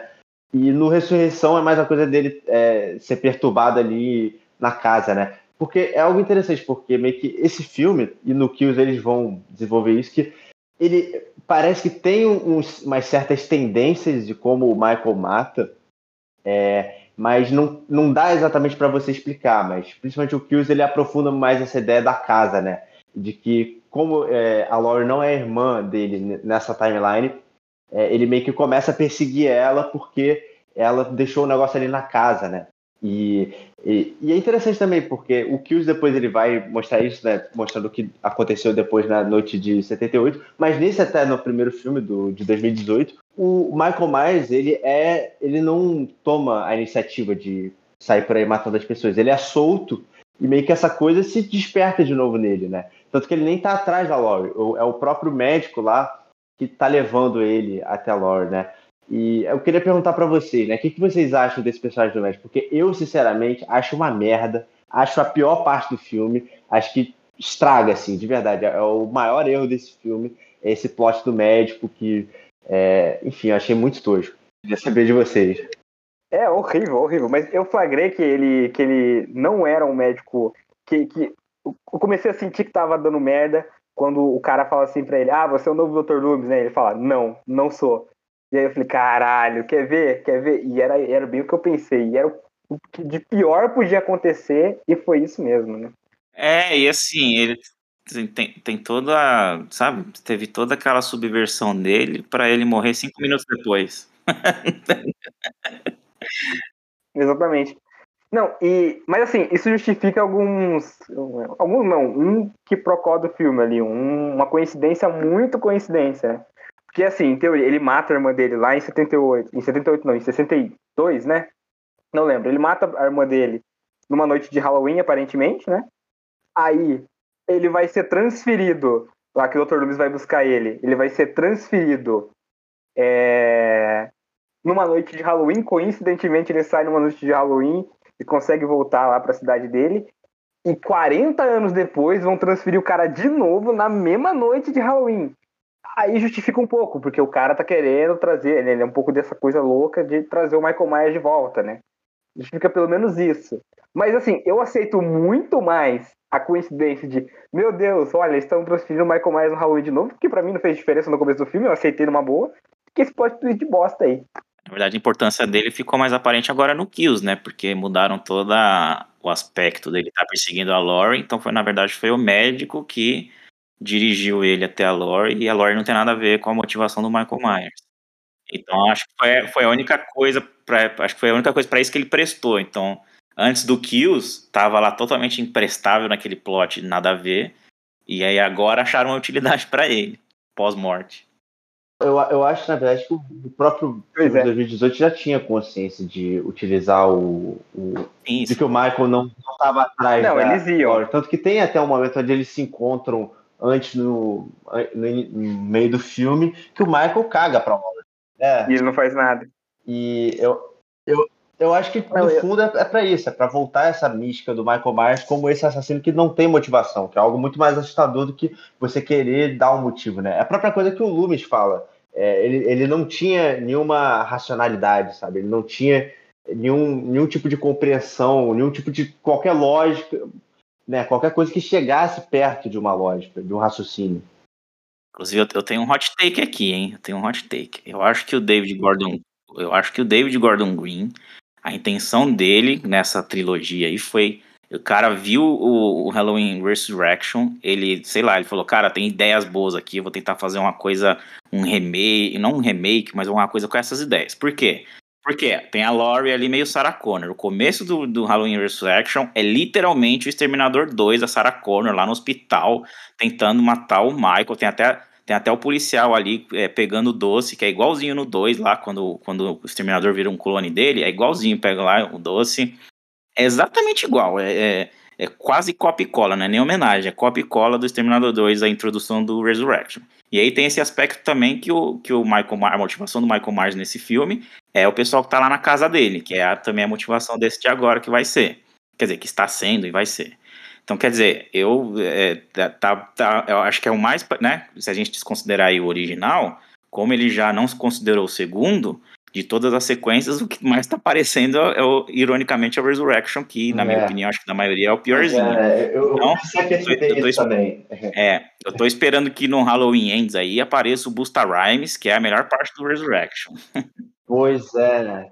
É que foi o único cara que conseguiu vencer o Michael Myers na porrada, né? Exatamente. Exatamente. Eu acho que vai ter uma atualização aí e, e vai ser o Kenny West. Caraca. Que vai aparecer. Né? Porra. Tem que atualizar tem que ser, tem que se não for. O Busta Rhymes já ninguém lembra dele. Carlos, agora você plantou uma ideia. Você plantou uma ideia na cabeça das pessoas que as pessoas vão pro cinema ver antes. Não vai ser o Kanye West. E elas vão embora do cinema putas. Já era. Você estragou Halloween Ends agora. Vai ser que nem o, o Homem-Aranha, que a galera tá falando que vão ser três Tom Holland, a galera vai chegar lá esperando o Tobey Maguire e vai se decepcionar. Mesma coisa, pô, não vai ter o, o, Kanye no. Aliás, Kanye não, né, gente? Agora é só EA.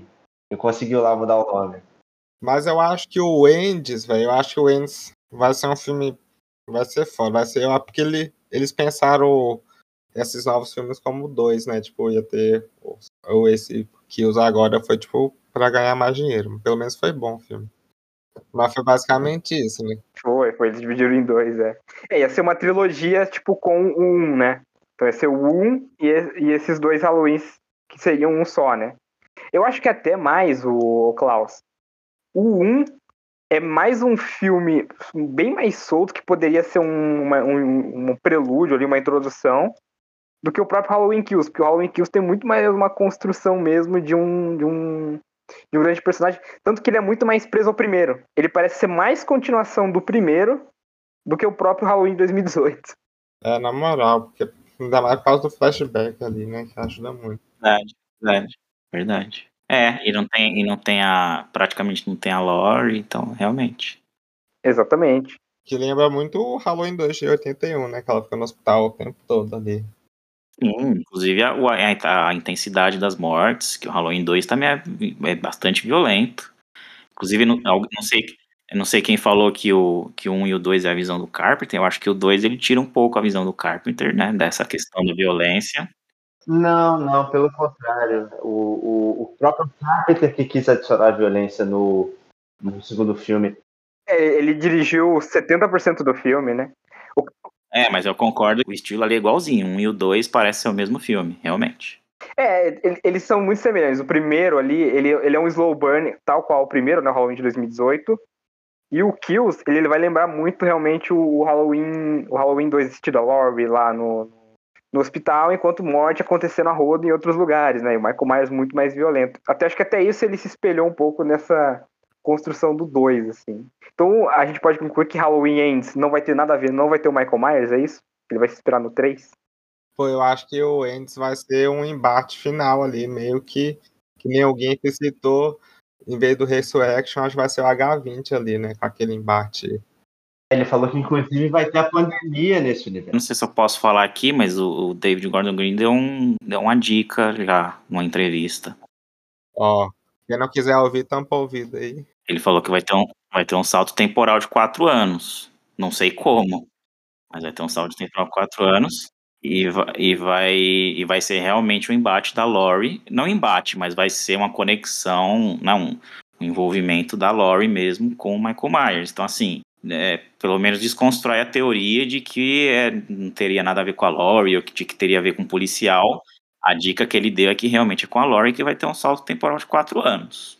Será que o, será que o moleque vai ficar morando quatro anos lá na casa? ah, ele deve entrar pro MST. Michael Myers esquerdista, é isso que tá falando?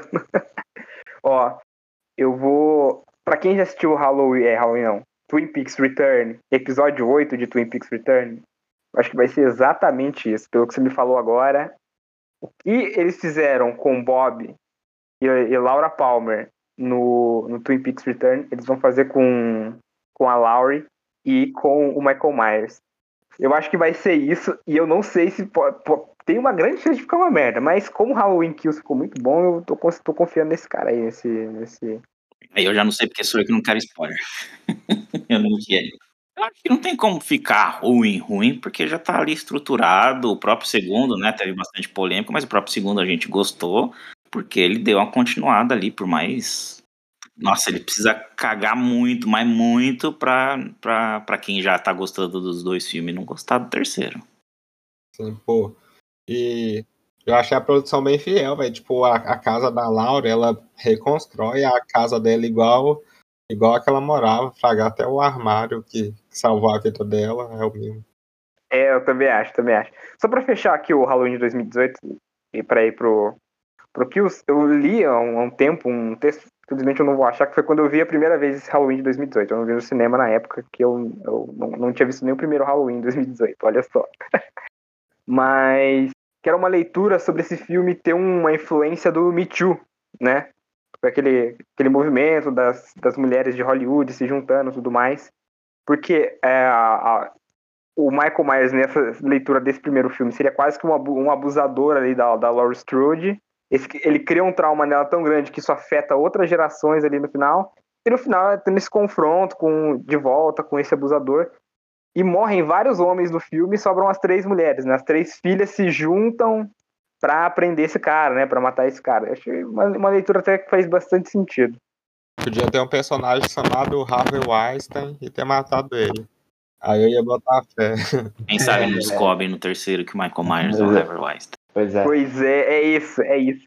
E, e sabe o que é curioso? Esse Halloween Kills aí tem patrocínio da Miramax. Que não é mais o Harvey Weinstein, porque ele tá preso, mas era dele. Inclusive a ideia da Dimension, né, que era do Einstein, era fazer um Halloween 3D, né, de found footage. Imagina o que, que ia ser isso aí. Nossa senhora. É uma bela de uma merda, né? Vamos concordar que é pouquíssima chance de dar certo.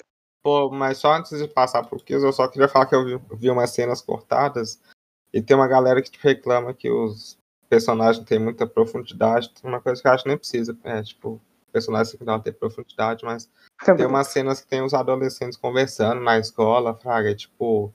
E tem uma que eu achei muito interessante, hum. que a Laure, é, antes daqueles podcasts chegarem, ela meio que tá tipo, em casa, assim, ela meio que colocava na cabeça, fraga. Então acho que mostra mais esse trauma dela. Olha. E tem uma cena que tem um cachorro pendurado na árvore, assim, sabe? No meio da rua, assim, que o Myers matou.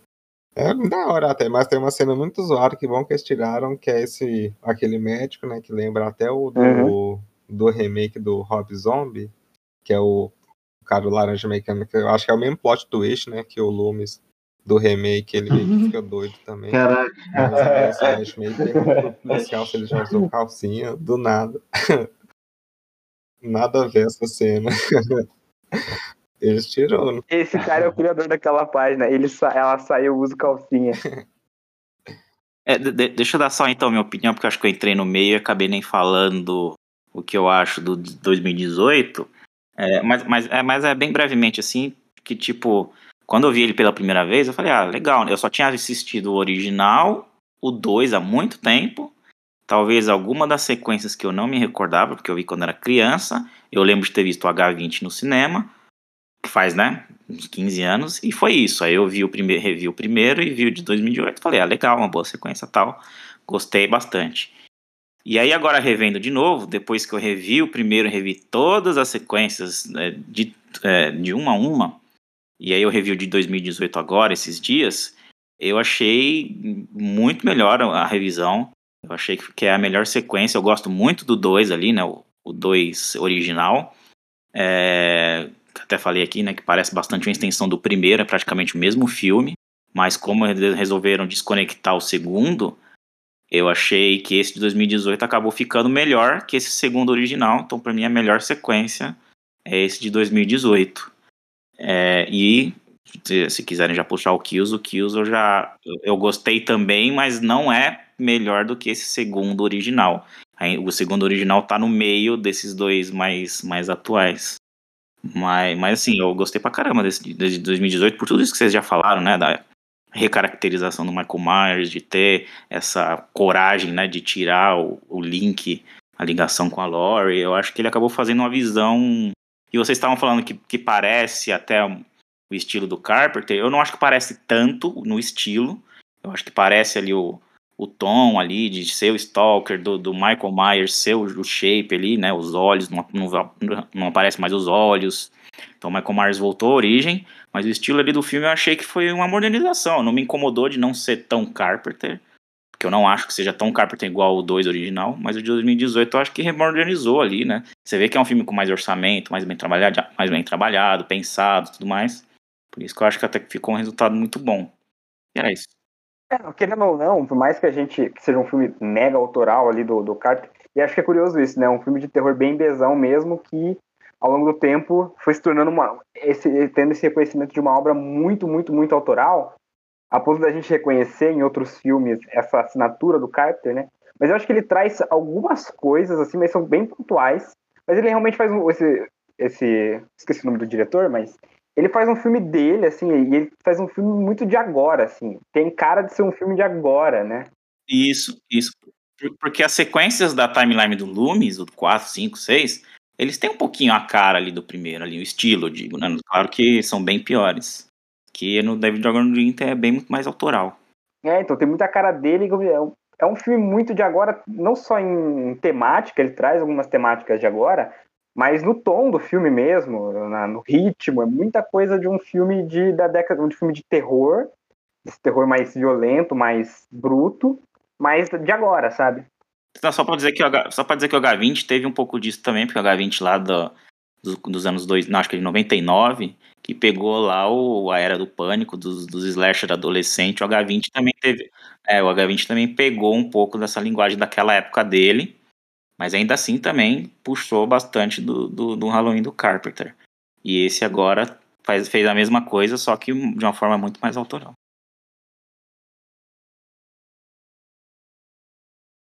É, eu acho que ele, ele, vocês falam que tonalmente ele é um filme bem atual. Eu acho que é, um dos grandes acertos do filme é justamente no, na caracterização dos personagens. O Carl falou que ah, gente que reclamou que não teve tanto desenvolvimento. Eu acho que pelo contrário, eu acho que a, a, maioria dos personagens aqui eles têm interações bem mais genuínas do que no primeiro filme. Aquelas amigas da Laura, acho que são bem, bem chatinhas até, né? É, elas tem muita a galera brinca que no primeiro filme elas ficam falando muito totally é, na hora. e esse filme acho que tem personagens ali bem legais até. O meu favorito é, é até a atualizada que ele dá na coisa né, do assassino de babá que tem a menina cuidando lá do, do, do jovenzinho, né? E é, é, bem interessante a dinâmica deles, né? Que a babá fica tipo, ah, vou fazer um negócio aqui, mas você não fala pros seus pais. Daí ele, ah, mas o que, que eu ganho com isso? Ah, você ganha que eu não vou falar para eles o que, que você anda pesquisando no Google. Daí é, tem, tem umas interações assim maneiras, né? Acho que é bem influência do Danny McBride, que é um comediante, né? Que ele inclusive assina o roteiro junto com o, Gordon Green, outro maluco lá, que eu esqueci o nome agora. Mas é, eu acho interessante como ele tem esses momentos ali mais de humor mesmo no filme, né? O próprio Kills tem isso bastante também. É, eu só acho um pouco o marido lá da, da Karen, né? A filha da Laura, um pouco chato, assim, mas ele felizmente morre no final do filme. Ele começa com a piada péssima, né? Que caiu geleia no pau dele que inclusive acho que foi uma referência ao Halloween do Rob Zombie, com aquelas sim, piadas sim. péssimas no filme também. Acho que ele faz referência a todos os Halloweens, seja pro bem, seja pro mal. É, a gente falou no episódio do Trauma War que de, de diretores de terror fazendo filme de herói, como isso deu certo, né? Mas a gente tem que falar de diretores de comédia fazendo um filme de terror, né? Ou pessoas que vindo, vindas da comédia se ligando com filme de terror, como isso tem dado muito, muito, muito certo. É, o, eu esqueci de falar, né? O Gordon Green, ele era um diretor, fez vários tipos de filme, né? Fez drama, mas acho que muita gente conhece ele pelo Pineapple Express, que é aquele filme do James Franco do Seth Rogen. Parecem ser dois gêneros que se conversam, né? Comédia e terror. Concordo muito, concordo muito. E dá pra ver nessa, justamente nessa transição dos caras. É porque acho que terror e, e tem, tem construção, você tem que construir a piada para ela ser boa, você tem que construir o, o, terror também, o clima e tudo mais.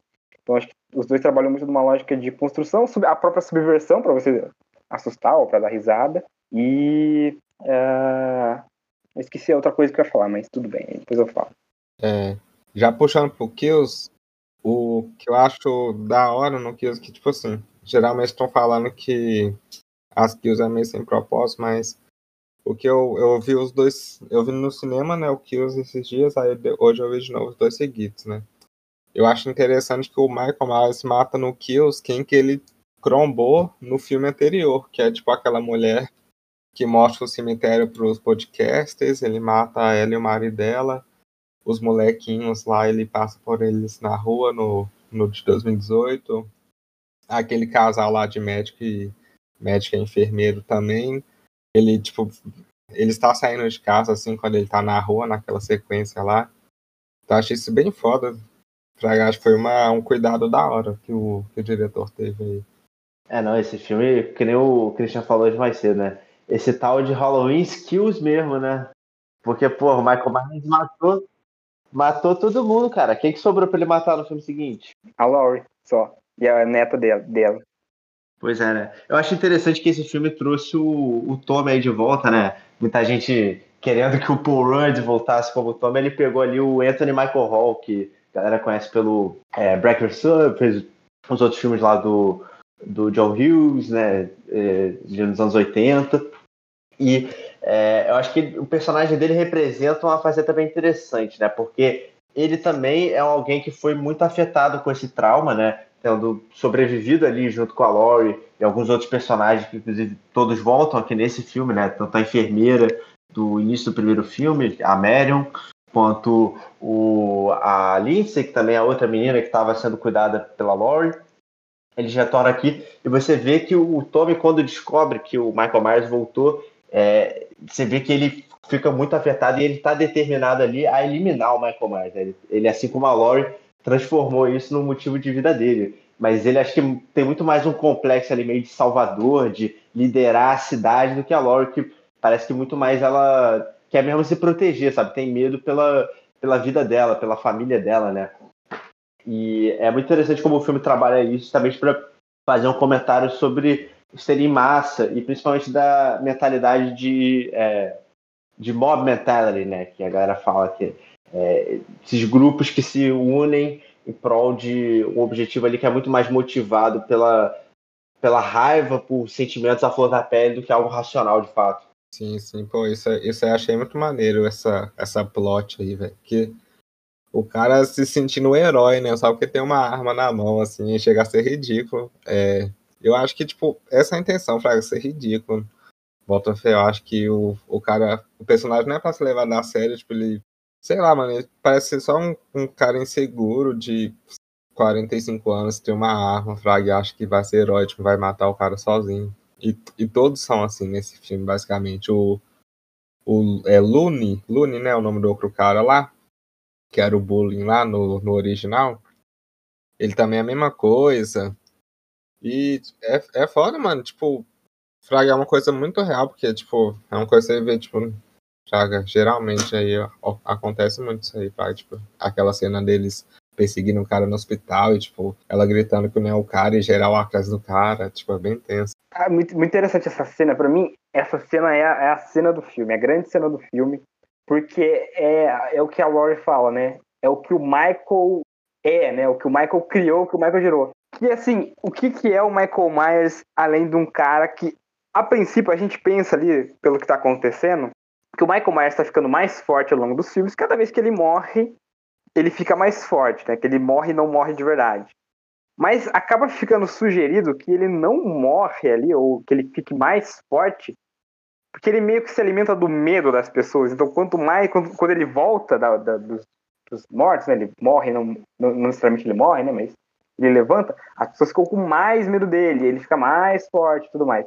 E essa cena é muito. É, é, é o que até eu falei, brinquei, né? Que é o The Think junto com o Halloween. Que é o medo que ele gerou, gerou uma paranoia tão grande naquelas pessoas a ponto delas procurarem culpado. Ah, não, aquele ali é o Michael Myers. Elas perseguem o cara, tudo mais. Um cara que não tinha nada a ver com a história, né? Um cara meio inocente. E gera o que gera.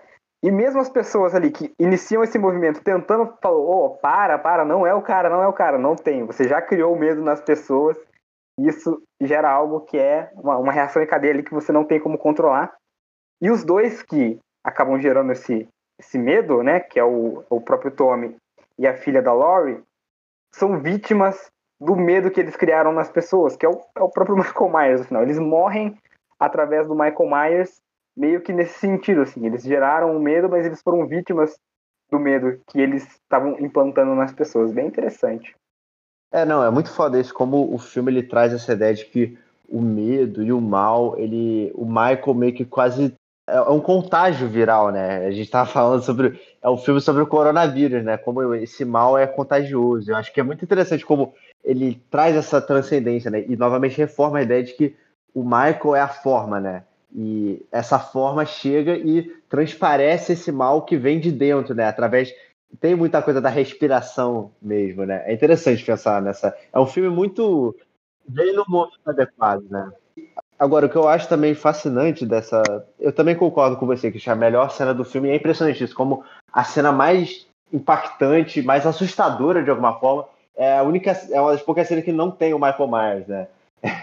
Quer dizer, tem ele, ele tá presente lá. Ele tá presente porque é, é a cena justamente, justamente consolida essa ideia que o filme tá buscando lá no primeiro, que tem uma sementinha lá no primeiro, de que o Michael Myers é uma presença. O medo que ele gera nessas pessoas é muito maior do que a própria figura, o próprio shape do Michael Myers, né? Ele tá em todo lugar ali.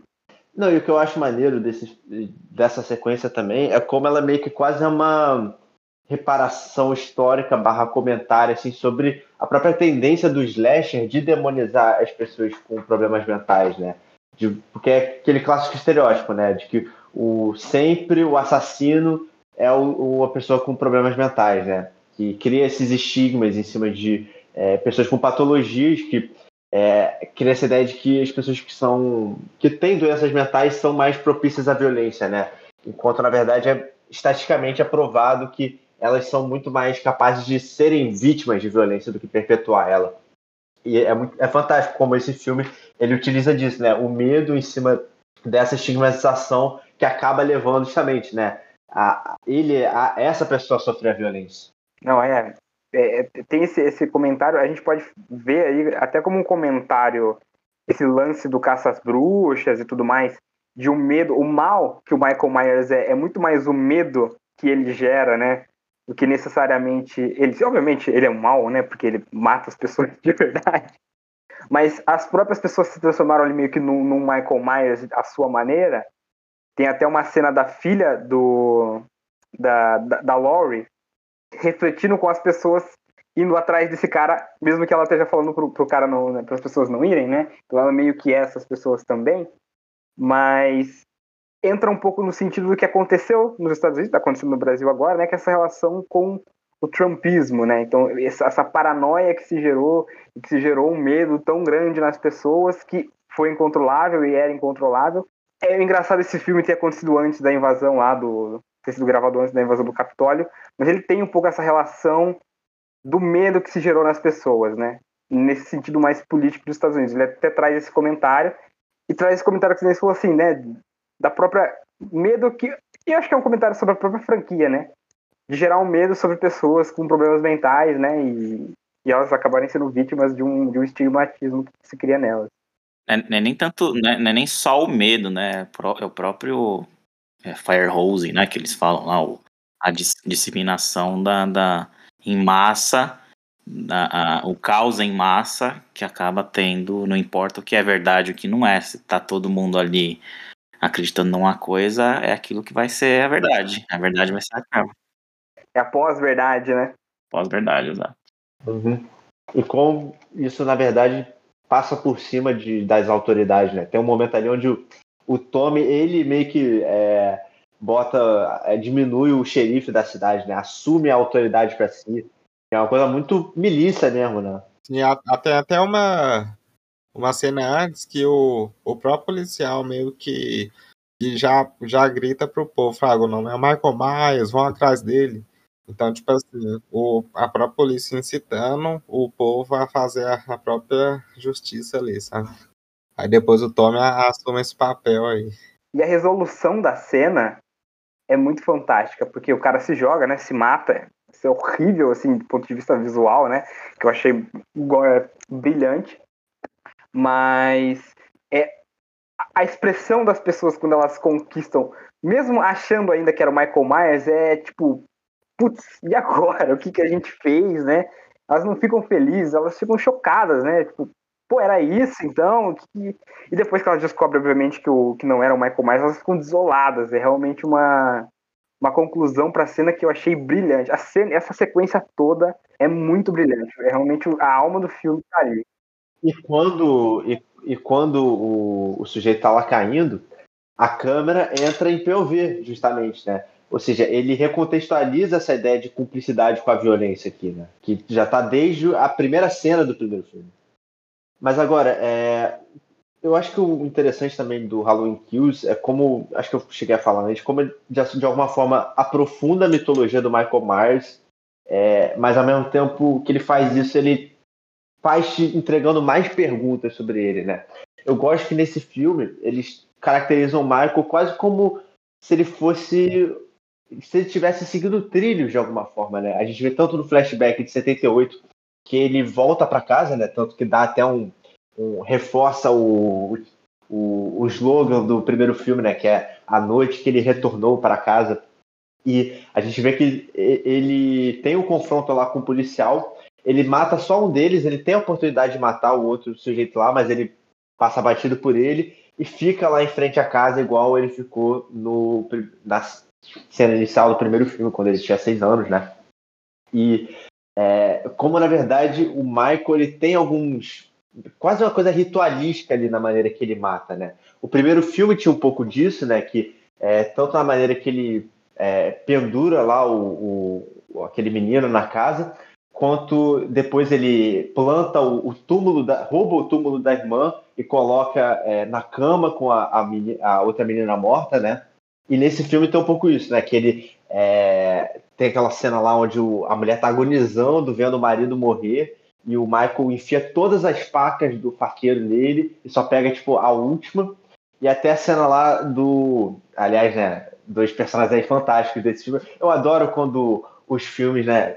É, de slasher, eles dedicam tempo a desenvolver ali personagens que claramente você já sabe que vão morrer. Mas a ideia é que você cria aquelas vítimas ali que tem personalidades muito memoráveis, assim, né? E quando ele mata esse casal gay, ele, repli ele coloca eles, os cadáveres deles mortos, igual a uma foto deles, como casal. Ou seja, que traz essa ideia que eu falei lá no início, né? Dessa coisa do Michael, essa pulsão meio que sexual, ou então até outras coisas como, né? A, a ideia de empatia para ele tá, é muito misturada com essa, essa pulsão de violência. Eu gosto que o filme, ele, é, a, a grande virtude dele é isso, né? como ele tem esses momentos assim onde ele te dá uma dica do que pode significar aquilo, mas no fundo é isso, ele, ele a moral do filme é que não dá pra gente explicar esse mal, né? É algo que é simplesmente um mal que tem que ser impedido ali. E acho que é mais o lance de, de, de, porque ele não tá matando necessariamente porque ele é é só porque ele é, ele mata porque ele mata mesmo, mas ali tem um lance que conta, inclusive ressignifica a primeira cena lá do, do, do Halloween 78, que é, é, trocaram ele de quarto. Ele ficava naquele quarto onde a irmã ficava, ele ficava observando a cidade, né? Então ele mata a irmã porque ele queria voltar pro quarto dele, não é só necessariamente a casa, mas o quarto que ele fica olhando para a janela. Então eu acho que ele muito mais assim coloca eles igual a foto, meio porque ele não matou o cara só porque ele queria, assim, ele do mal, porque a cabeça afetada dele ali, esse mal presente ali no. que ele fala que ele tem é, é um corpo de seis anos, mas com a mente de um animal, né? Aquela mente confusa ali dele, é, achou que seria justo deixar os caras igual a foto, assim. Porque ele não, que, não era só matar os caras por esporte, né? É bem menos que isso.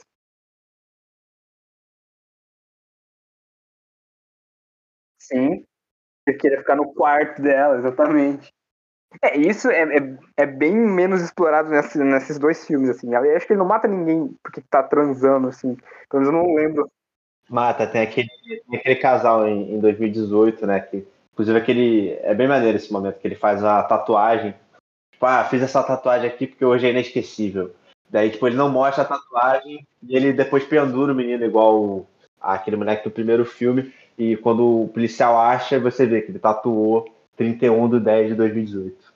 Ah, porra. Legal, legal. Eu não lembrava dessa cena. Mas, assim, é uma, é uma cena, né? Seria a única que realmente. Que eu acho que é bem mais uma sacadinha de brincar com o primeiro filme. Mas ele deu pra ver que esse significado aí do, do Matou Morreu aqui, ele realmente não existe, né? Foi só uma. Ele talvez se relacione muito mais com o que o próprio John Carpenter e a Deborah Hill disseram, de ser muito mais uma coincidência ali, de, de usar como uma distração, né? Inclusive, nessa cena pode ser isso. E a, e a ressignificação do que do porquê ele matou o irmão é bem mais interessante. Sim, sim, eu boto fé. Também achei isso aí. E acho que esse filme é bem mais. Já falei que ele é bem mais sádico, mas tipo assim, ele tira. Ele tira a comédia, né? Que tinha no 2018, esse aqui tem bem menos. E os poucos. É, e os poucos momentos de tensão que tem acaba em morte, bota fé. Tipo, aquele interação lá do casal, ou, ou do outro casal, eu acho isso bem foda, porque o filme já começa já ali na matança e é isso até o fim, sabe? Eu, eu acho que ele tem menos comédia explícita, porque a interpretação que eu tenho desse filme é que ele, por si só, é um, uma dark, comédia dark, né? Ele é ele é bem aquele filme de sequência, que é assim, aquela sequência, entre aspas, né, sem vergonha, mas muito bem produzida, aquela sequência sem vergonha de slasher, que é a matança, a morte absurda, que é o famoso é, horror camp. Então o filme por si só é a comédia, por isso que acho que ele diminuiu o tom de comédia, né, as piadas, porque o próprio filme é uma comédia, né? Inclusive vocês falaram que a, a cena do, do, do, do cara que, que, que, que, pula do prédio é a melhor cena do filme, eu discordo, não discordo, né? Eu, eu, eu, concordo, mas eu vou aqui falar de uma outra cena que para mim é que define justamente quem, quem gosta e quem não gosta do filme, que é a enfermeira lá com a arma, bate, bate a porta no carro, ela dá um tiro na própria cara. Aquilo é cômico, aquele, aquele é, aquela é a comédia do filme. Então, para mim, para mim, o tom do filme todo ele é ele ser dark comedy e tal, por isso que para mim funcionou e talvez por isso que não funcionou para muita gente, porque muita gente esperava que era igual de 2008, que ia ter a Lori, que ia ser uma continuação da história, tudo mais e não é. Ele simplesmente deu um alívio ali, porque se você for ver que são três filmes e que lá no futuro você vai ver os três filmes juntos, quando você for ver esse do meio, ele vai dar aquele alívio, aquele respiro e vai te dar ali um slasherzão com puta, um monte de personagem burro e morte absurda e morte violenta, que é aquilo que você às vezes procura no, no, no slasher. Então ele te entregou totalmente aquilo. E ainda introduziu esse tema que a gente comentou, né? Do, do da, da, massificação, do não sei o que, que é, que é, inclusive eu ia falar aqui do, do episódio do Twilight Zone do, do monstro em Maple Street, né? Que que eles acham que tem ali um inimigo, não é? O Michael Myers é tipo aqueles alienzinho que parece no final falando, olha lá, os tontos achando que sou eu ali, eles estão se matando à toa e estão achando que sou eu. Que foi o, o episódio que o, que o John Carpenter se inspirou para fazer o The Pink, né? Então tem essa relação, acho que é bem explícita mesmo. É, exatamente. Então quer dizer, é, é, é, além de não só fez esse filme que aparentemente não teria nenhuma profundidade, mas ele tem a sua profundidade primeiro porque ele desenvolve o Michael Myers o evil, né, o, o mal. Ele está desenvolvendo o Michael Myers ali, pode não estar tá desenvolvendo a Laurie ou não sei quem, mas ele está desenvolvendo o Michael Myers e está desenvolvendo a própria cidade também, que nunca foi explorada, muito explorada. Talvez um tresquinho ali no quarto. Isso. No quarto ali tem, tem, uma, tem uma partezinha ali que tem um, um grupo ali se reúne para matar o Michael Myers, mas fica por isso mesmo, né? Então ele está desenvolvendo a cidade e o Michael Myers, não está desenvolvendo a história da Laurie, até porque ele mesmo se justificou que a história não é da Laurie. É o Michael Myers ali querendo voltar para casa. Então, quer dizer, eu acho que o filme acabou ficando coerente, acabou ficando uma sequência né, é, é, sem vergonha, uma sequência de slasher que você se diverte em tempos que a gente está vendo aí Maligno, então ele foi muito bem-vindo ali, esse tom, de, do, apesar de que não é igual Maligno, né, uma, uma coisa muito mais séria, mas você consegue identificar ali o Dark Commerce e conseguiu incluir esse tema que a gente discutiu ainda. Então, quer dizer, ele ainda conseguiu embutir aí, imbuir um tema que não foi nunca explorado na série. É, não, você falou, né, de como. A gente meio que já comentou por fora isso, mas o, esse filme tem muitas, é, não só referências, mas ele reaproveita muitas ideias, né? Essa própria coisa do galera de Haddonfield se juntando para matar o Michael Myers, tem no Halloween 4, o, o, a coisa da histeria em massa tem no Halloween 2, que é, a gente vê uma cena da galera de Haddonfield muito puta, tacando pedra na casa Myers. É, a própria coisa, né, da, em relação à casa, né, do Michael ter essa conexão mais forte com a casa do Ressurreição. É, enfim, uma série de coisas aí, né, a Lauren no hospital. É, até as referências são mais easter egg mesmo, tipo, as máscaras que as crianças usam, que são as máscaras da Silver Shamrock do terceiro filme, né? O logo do hospital é mesmo do, do é, do Halloween 2, e tem até um momento que eles falam: ah, não, essa é a maldição de Michael Myers, que é o, é o, é o subtítulo do sexto filme. É, e você vê que o 5 é o que não é lembrado, porque eu concordo que o 5 é o pior. Eu prefiro até o 6 do que o 5. é porque ele tem realmente uma ligação muito forte com o segundo. O Jabu falou, lembrei. Ele realmente tem uma ligação muito forte com o segundo mesmo. Ele é quase uma reedição do segundo à sua maneira. Só que você, você falou do, do, desse aqui, seu filme do Michael Myers, não da Laurie, o primeiro é da Laurie, o segundo é do Michael Myers e o terceiro vai ser o confronto dos dois. Então, realmente, o, parece que essa trilogia foi muito bem pensada mesmo, né? Nesse sentido. Por mais que eram para ser dois filmes só, segue aquela regra, né? Que, que inclusive você citou o 2 original que segue a regra. O segundo tem que ser maior, mais sangrento, com mais corpos. Aí, aí o cara entrega isso e ficam reclamando que não teve desenvolvimento de personagem. Aí, cadê? Ficam reclamando que a Laura não apareceu, a velha que tomou uma facada, né? Ia, ia ficar correndo. É uma velha que tá lá no hospital, quer que apareça como? O cara quer que levanta, sai dando tiro, pelo amor de Deus, é uma senhora, velho. A mulher é uma senhora, ela não é o Michael Myers. Eu, eu tô revendo aqui agora e tá passando justamente a parte final ali que eles, que eles cercam o Michael Myers. É outra coisa hilária. Como é que aquele velho com um bastãozinho acha que vai matar o Michael Myers que saiu de um incêndio? Ah, pelo amor de Deus. O melhor personagem dessa galera aí é a velha barriguda que levou o ferro de passar pra lutar o Michael Myers. Puta, sensacional. Não, é por isso que eu tô falando. Esse filme tem as burrices mais geniais das histórias dos slashers. Cada personagem burro de maneira criativa, que é simplesmente maravilhoso. Geral tropeçando na escada, caindo um em cima do outro. É, essa cena do hospital, cara, ela, ela tem essa coisa meio cômica mesmo, mas ela é, porra, tensa pra caralho, né? Tem um trabalho ali de. Eu, eu vi até, né, pesquisando os bastidores do filme. Pô, o trabalho de dublê é muito foda ali, na verdade, né? E, e tem uma coisa que eu falei que o, o Halloween de 2018 é quase um prelúdio desse, assim, é quase uma cena de introdução, um filme de introdução para esse, porque esse até ele é muito mais ligado ao filme de 78 do que o próprio Halloween de 2018. O Halloween de 2018 é uma continuação, eles falam lá no comecinho, você nem precisa ver, né, eu acho, o Halloween de 78. Ah, aconteceu tal, tal, tal coisa, não é irmã coisa nenhuma, e é isso aí, o filme continua? Aqui ele volta tanto pro filme de 78 que talvez se você não, não viu, é óbvio que você perde coisa do, do, de 2018 sem ter visto o primeiro, mas esse aqui eu acho que você perde muito mais coisa se você não viu o primeiro filme.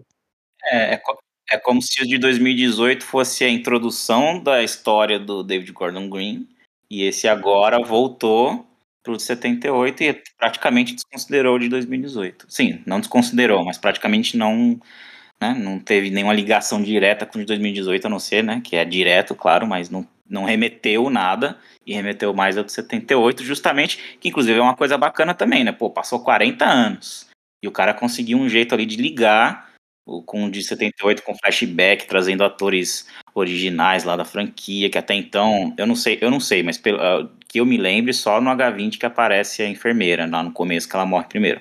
Mas até então, nenhuma outra sequência resgatou nenhum outro ator original. Então ele conseguiu resgatar esse povo e conseguiu fazer uma ligação ali. Se foi boa ou não, não sei, mas foi uma ligação. Conseguiu ligar. Engraçado que a enfermeira morre no carro, né? Tirou até um. um carro, caracterizou até um trophy de slasher, né? Porque ele não matou a irmã porque tava transando. Foi não, eu, eu só achei um pouco. Só por causa do quarto. Ô, Michael, isso aqui é pelo Dr. Loomis. Como se, tipo, o Michael Myers tivesse matado o Dr. Loomis e, tipo, até agora não, não falaram que foi esse o caso, né? E, tipo, ela era só uma enfermeira que conheceu o Loomis naquele dia, assim, não é como se, tipo, eles realmente tivessem uma relação muito profunda. É, eles tomou uma cerveja depois. Ah, é verdade. Pode ter tido uma ligação depois, não sei, é. Porque também, como é que ela ia conhecer a, a menina lá, a Lindsay Botafé? Porque elas não chegou a ter contato. Eles devem, tipo, marcar reunião de sobreviventes, sabe? No, no, H, no H20 ali mostra uma conexão, porque ela tem um monte de documento e tem a foto do Loomis ali. Mas... É, ela também foi meio uma quase vítima do Michael Myers. Deve ter sido muito assustador. E o Michael Myers, a, a cena que ele vai matar ela, né? Que mata a, a turma inteira, que é uma das cenas, Tem o cara agonizando com a faca no olho, que é uma cena terrível, assim. Boa, mas, né? Horrível, horrível no sentido bom, né? De um filme de terror. Mas ele sobe o carro, né? Igual ele subiu no primeiro filme, né? É, agora, você falou né, de ter as melhores burrices do, dos slashers. Pô, uma coisa que me decepcionou um pouco foi o Sheriff Brackett, né? Que trouxeram o velho de novo. É, é. Até repete aquela frase lá dele pro Michael Myers, né? Que, ah, Halloween, todo mundo tem direito ao bom susto. Só que ele morre depois que o, o Michael, né? Depois que eles dão uma porrada nele, ele cai. Quando ele levanta de novo, morre sem menor cerimônia, né? Ele que pô, perdeu a filha pro, pro Michael Myers no, no filme original, né? Me deixou um pouquinho decepcionada, porque no, até no remake do no segundo, né, do Rob Zombie, que a, A, a Linda, é, porque a Linda sobrevive, né? O remake do primeiro filme do Zombie, e ela morre no segundo, e no, o, o, o xerife Brackett fica alucinado o, querendo se vingar do Michael Myers e no final acaba matando o Michael Myers, conseguindo. E, e curioso que ele é interpretado pelo Bad Dourif, né? Nosso querido Chuck. Mas aqui, ele junto com o Tommy também foi outro que, assim, pelo menos a morte dele acho que foi mais, mais simbólica, assim, porque ele foi, né, quando viu o Michael Myers levantou de novo, ele foi, fez aquela pose toda dele, né, fez aquele manuseio que ele faz desde o começo com o bastão de beisebol para chegar o Michael Myers, pum, dá a facada e depois pega o, o taco de beisebol dele, tá, dá, dá que nem o Negan no ganho. E aí a galera vem querer falar do Busta Rhymes com Kung Fu, pelo menos Busta Rhymes dá um, dá um puta de, um, de uma voadora nele. Busta Rhymes é um sacode no Michael Myers, cara. Tô falando, a, a, a Lori, ela passou esse, vai, vai ter esse time skip de quatro anos, porque a Lori foi numa jornada atrás do Busta Rhymes, sacou? Porque ele, entendeu? Ele virou sem ser nas montanhas depois do, do confronto dele com o Michael Myers. Só ele que estava realmente se preparando, né? Ele tá tão tá se preparando tanto que o, o treinamento dele ainda não está completo.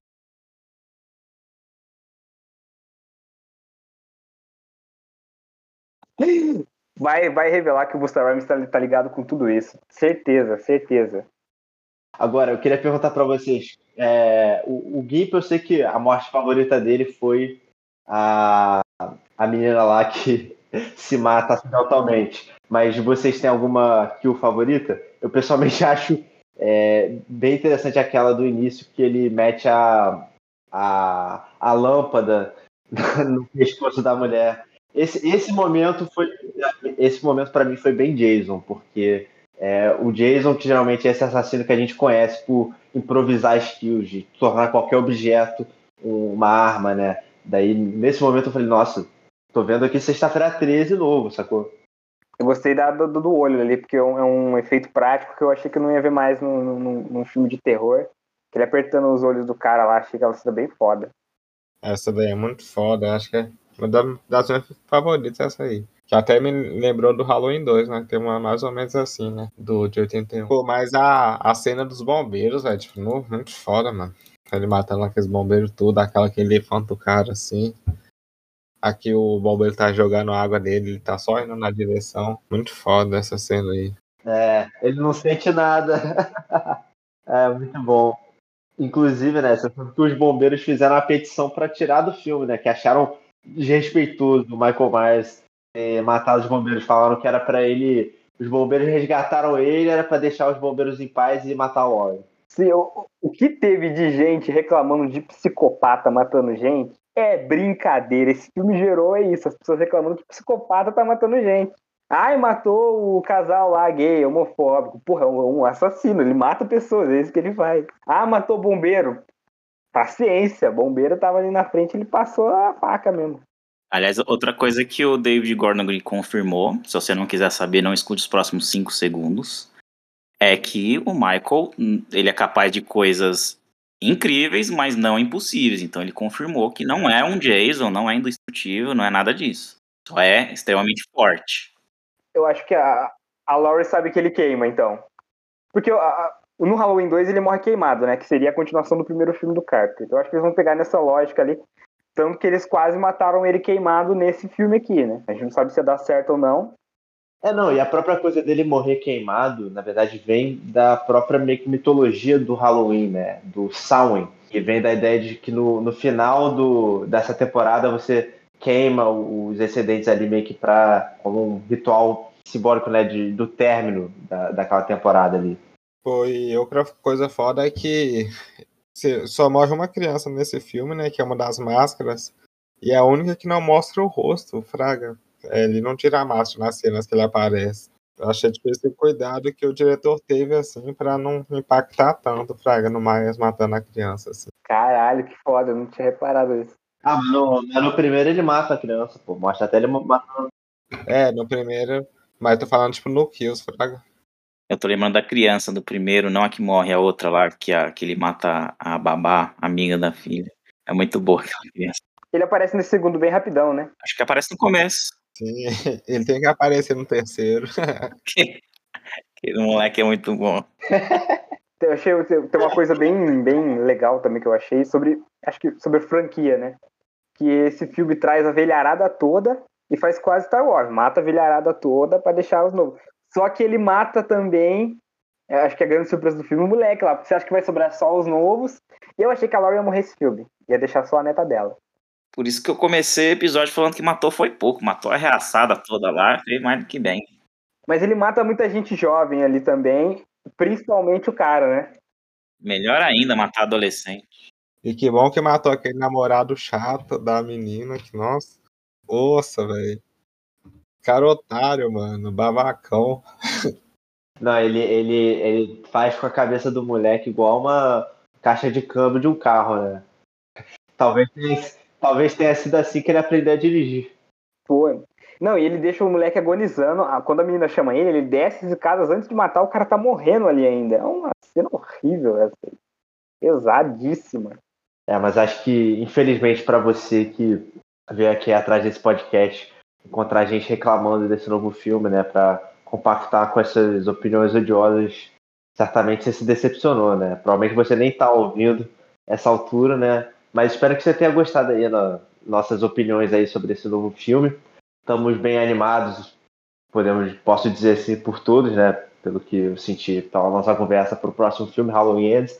E vou terminar aqui com uma teoria minha, que eu acho que no próximo filme o Michael Myers vai morrer relativamente, não relativamente cedo, mas antes do final e a gente vai ter um momento ali final onde esse mal vai ser que nem o final do Halloween 4, só que eu acho que dessa vez um pouco mais bem realizado que essa ideia de que o mal é essa coisa transcendental que supera a forma física do Michael Myers, né? Que ele vai achar meio que um novo hospedeiro ali. Quem vai ser? Fica a dúvida aí, né? Talvez seja a neta da Laurie, já que terminou ali o filme de 2018 com ela segurando a faca é, sangrenta. Será que já é uma um foreshadowing aí do que vai acontecer? Não sei. Eu acho que, pelo que eles desenvolveram nesse filme, né? é, da ideia do Michael ser muito mais esse corpo do mal, que uma vez que eles derrotarem o Michael Myers, né, esse corpo, o mal vai prevalecer ali, isso que talvez seja até usado de gancho para continuar a franquia depois. Eu acho que a franquia é, acaba aí, depois eles vão fazer um outro remake de outro jeito, de outro estilo. Acho que essa cara aí que criaram é o Halloween vai finalizar mesmo e eu acho que realmente não tem muito por onde continuar, não. Eu acho que vai ser uma coisa que nem eu falei, Twin Peaks, já que ele é a personificação do mal, a Strode pode ser justamente o contrário. Quem viu Twin Peaks Return, até a coisa que o Pérez falou aí dela, deles elaborarem muito a cidade, pode trazer um pouco isso assim do, do, do Twin Peaks Return. Bota fé, acho que ela, a neta vai fugir pro México, o Michael Myers vai atrás e vai ser o primeiro Halloween no México. Dia de los Muertos. Dia de los Muertos. Eles vão levar a casa, né? a recortar a casa no chão e levar a casa no, pro México num, numa Kombi em cima. Assim. e nisso eles vão chamar o Buster Rhymes também, pra ajudar eles. Pelo amor, aí não, aí ficou perfeito. Eu acho que esse salto vai ser ali, talvez mais pro final. Eu acho que vão ainda vão concluir essa história que tá acontecendo agora. De alguma forma, mas é porque assim, né? A solução parece meio óbvia, basta demolir a casa. Então, não sei o que que vão inventar. Mas eu acho que vai ter justamente essa coisa de ou o Michael vai desaparecer e sumir, ou vão prender ele de novo. E aí, nesse time loop de quatro anos, ou vão encontrar ele, ou se ele estiver preso, vão soltar ele de novo para criar uma para criar é para criar uma emboscada e matar ele de vez. É, mas eu acho também que a franquia acaba, talvez deixe aberto justamente essa coisa da lenda na cidade e aí, se alguém quiser, se alguém quiser deixar o David Gordon Green rico para continuar, ele vai se basear nessa coisa da lenda e criar um outro tipo de Michael Myers, sei lá, igual o Ghostface. Vai ser o Candyman do Michael Myers. É, então, exatamente. Ou eu sei que ninguém viu aqui, mas infelizmente eu vi esses dias, ou eu sei o que vocês fizeram no verão passado, 3, que eu nem sabia que existia. É, bom, ninguém vai assistir porque é horrível, não assistam. Mas no 3, é, realmente viram uma lenda. Você pensa que é um assassino ali entre eles, igual no 1, né? Aí quando você vai ver no final, ele é um fantasma, é uma lenda, é um cara que é um, é um zumbi ali. E aí você só descobre isso no final. É horrível o filme, essa, essa, essa descoberta é pior ainda.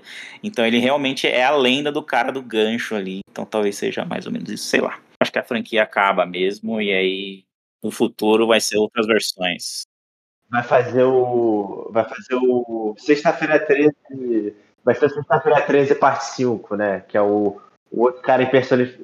O outro cara se passando pelo Jason. Mas eu acho que ela acaba criando uma outra timeline, né? Porque é, é, vou bater aqui na madeira, mas a Jamie Lee Curtis, coitada, já tá velhinha.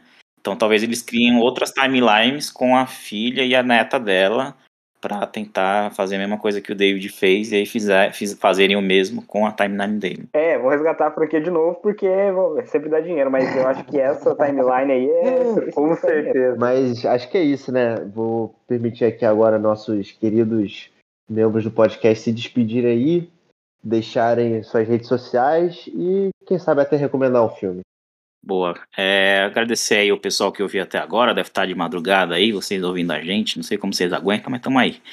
É, Gimp por aí, no Instagram, no Leatherbox. No Leatherbox é, eu tenho lá uma exato. lista de não sei quantos slasher, mais de 200. É, eu tô imaginando igual é, a cena do pai dele lá, Lawrence prendendo com tudo, tudo 5, o, o primeiro de 78 e o de 2008 é 5, o Kills agora é 4 e o e o 2 também original é 4. São as únicas os únicos Halloweens que eu realmente gosto. E as outras sequências é tudo 3 para baixo.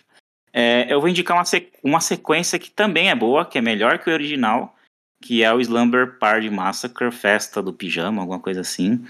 Que o 2 é justamente nessa pegada do Kills. Ele pega. Ele é aquela sequência sem vergonha também, que boa. acaba ficando muito mais divertida que o original. Não é o caso do Halloween, né? Porque o Halloween de 2018 eu acho melhor que o Kills. Mas o Slumber Party 2 é melhor que o original porque ele vira porra louquice total. E até mais, valeu. Quem quiser me seguir lá no Letterboxd é Danny Fenton ou Klaus. É, valeu quem escutou até aqui. Ficou um pouco grande, mas acho que foi da hora o papo. E acho que eu não tenho filme para indicar hoje, mas só para não passar batido, eu vou indicar o Two Box, é, Two Box Mothers do, do Toby Hooper de 2000 e pouco. Filme da hora, um remake que o Hooper fez. Vale a pena ver. Eu sou o Christian Barbado, né? Pra falar que meu nome é The Shape. Mas é, minhas redes sociais é Christian Barbado, ou Barbado Christian, Christian com Y, né? No CRY. É, minha nota pro primeiro Halloween é 5, uma obra-prima, é um filme, acho que incontestável realmente, é um filme maravilhoso aí, é um dos grandes clássicos do gênero, não à toa. Né? Tem clássico que às vezes não é, nem é tão bom, esse não, definitivamente não é o caso, é um filmaço. O Halloween de 2018 é da, do 4 Caveludinhos. Pro 5, pro 5 não, pro Halloween Kills é a mesma coisa, mas existe possibilidade de eu subir a nota, que eu realmente gostei muito do filme. O filme que eu vou indicar é um filme do Mario Baba, já que a gente tá falando da influência do Diallo no Slasher. E é um filme que também se relaciona com a filmografia do Hitchcock, que é meio que um psycho, né, um psicose do Maribava, que é o Alerta Vermelho da Loucura. Um filme muito, muito, muito legal, muito autoral do Maribava, muito interessante. Bom, gente, valeu, obrigado por escutar aí. Meu nome é Joanne Jabur, vocês podem me seguir no Instagram, é J-O-A-N-N.J-A-B-U-R. E procurem Jabur no Letterboxd, vocês me acham lá. Estou é, postando alguns reviews agora esse mês de outubro também. É, o filme que eu vou recomendar aqui é o Inside, que é a, a Invasora, se eu não me engano, o nome em português, de 2007, que é um filme de extremismo francês, que é absolutamente brutal. Esse, esse filme deixa Halloween Kills parecendo um filme PG-13, de tão violento que ele é. Então, quem gosta de gore vai ter um prato cheio aí. E para dar nota para os filmes, é, eu vou dar 5 também, né? Entrar aqui na, na modinha. Mentira, não, não é modinha dar 5 para Halloween, porque realmente assim, é um, é um filme assim de valor inestimável que eu sinto que toda vez que eu assisto ele novamente, eu absorvo uma coisa nova, sabe? Então, geralmente todos esses filmes assim que eu consigo sempre rever e aproveitar cada vez mais para mim, acho que eu digo que são são filmes assim imperdíveis e facilmente. Halloween acho que é meu filme de terror favorito de todos os tempos. Talvez, não sei. É, pro de 2018 eu vou dar 3,5 e pro Kills eu vou dar 3. É, apesar de eu ter gostado bastante, eu ainda acho que ele ele tem alguns erros ali, eu acho que ele não necessariamente capta a essência da franquia né, na apresentação. O, não acho que ele capta a essência da franquia na sua apresentação do jeito mais preciso, mas eu acho que é um excelente slasher. E é muito bom ver um filme com mais de 20 mortes em 2021. então é. é. Bom, só para falar a nota que eu esqueci de falar, o Halloween original é 5 caveirudinhos, com certeza. Os 2018 é 4. E o Kills é 4 também. Que eu gosto Uma babaca mesmo. Igualmente, quase. Acho que é isso, gente. É, se vocês gostaram, por favor, curtam aí no YouTube, no Spotify. É, comentem o que vocês acharam dos filmes aí. É, se inscrevam no nosso canal, sigam a gente no Instagram, horror.no.ar. É, curtam lá no Facebook também, Horror no Ar. É, contem para os seus amigos do nosso podcast, que tenho certeza que se eles gostam de terror, eles também vão gostar disso daqui. Então é isso, gente. É, muito obrigado por ouvirem. Até a próxima e o horror está no ar. Feliz Halloween!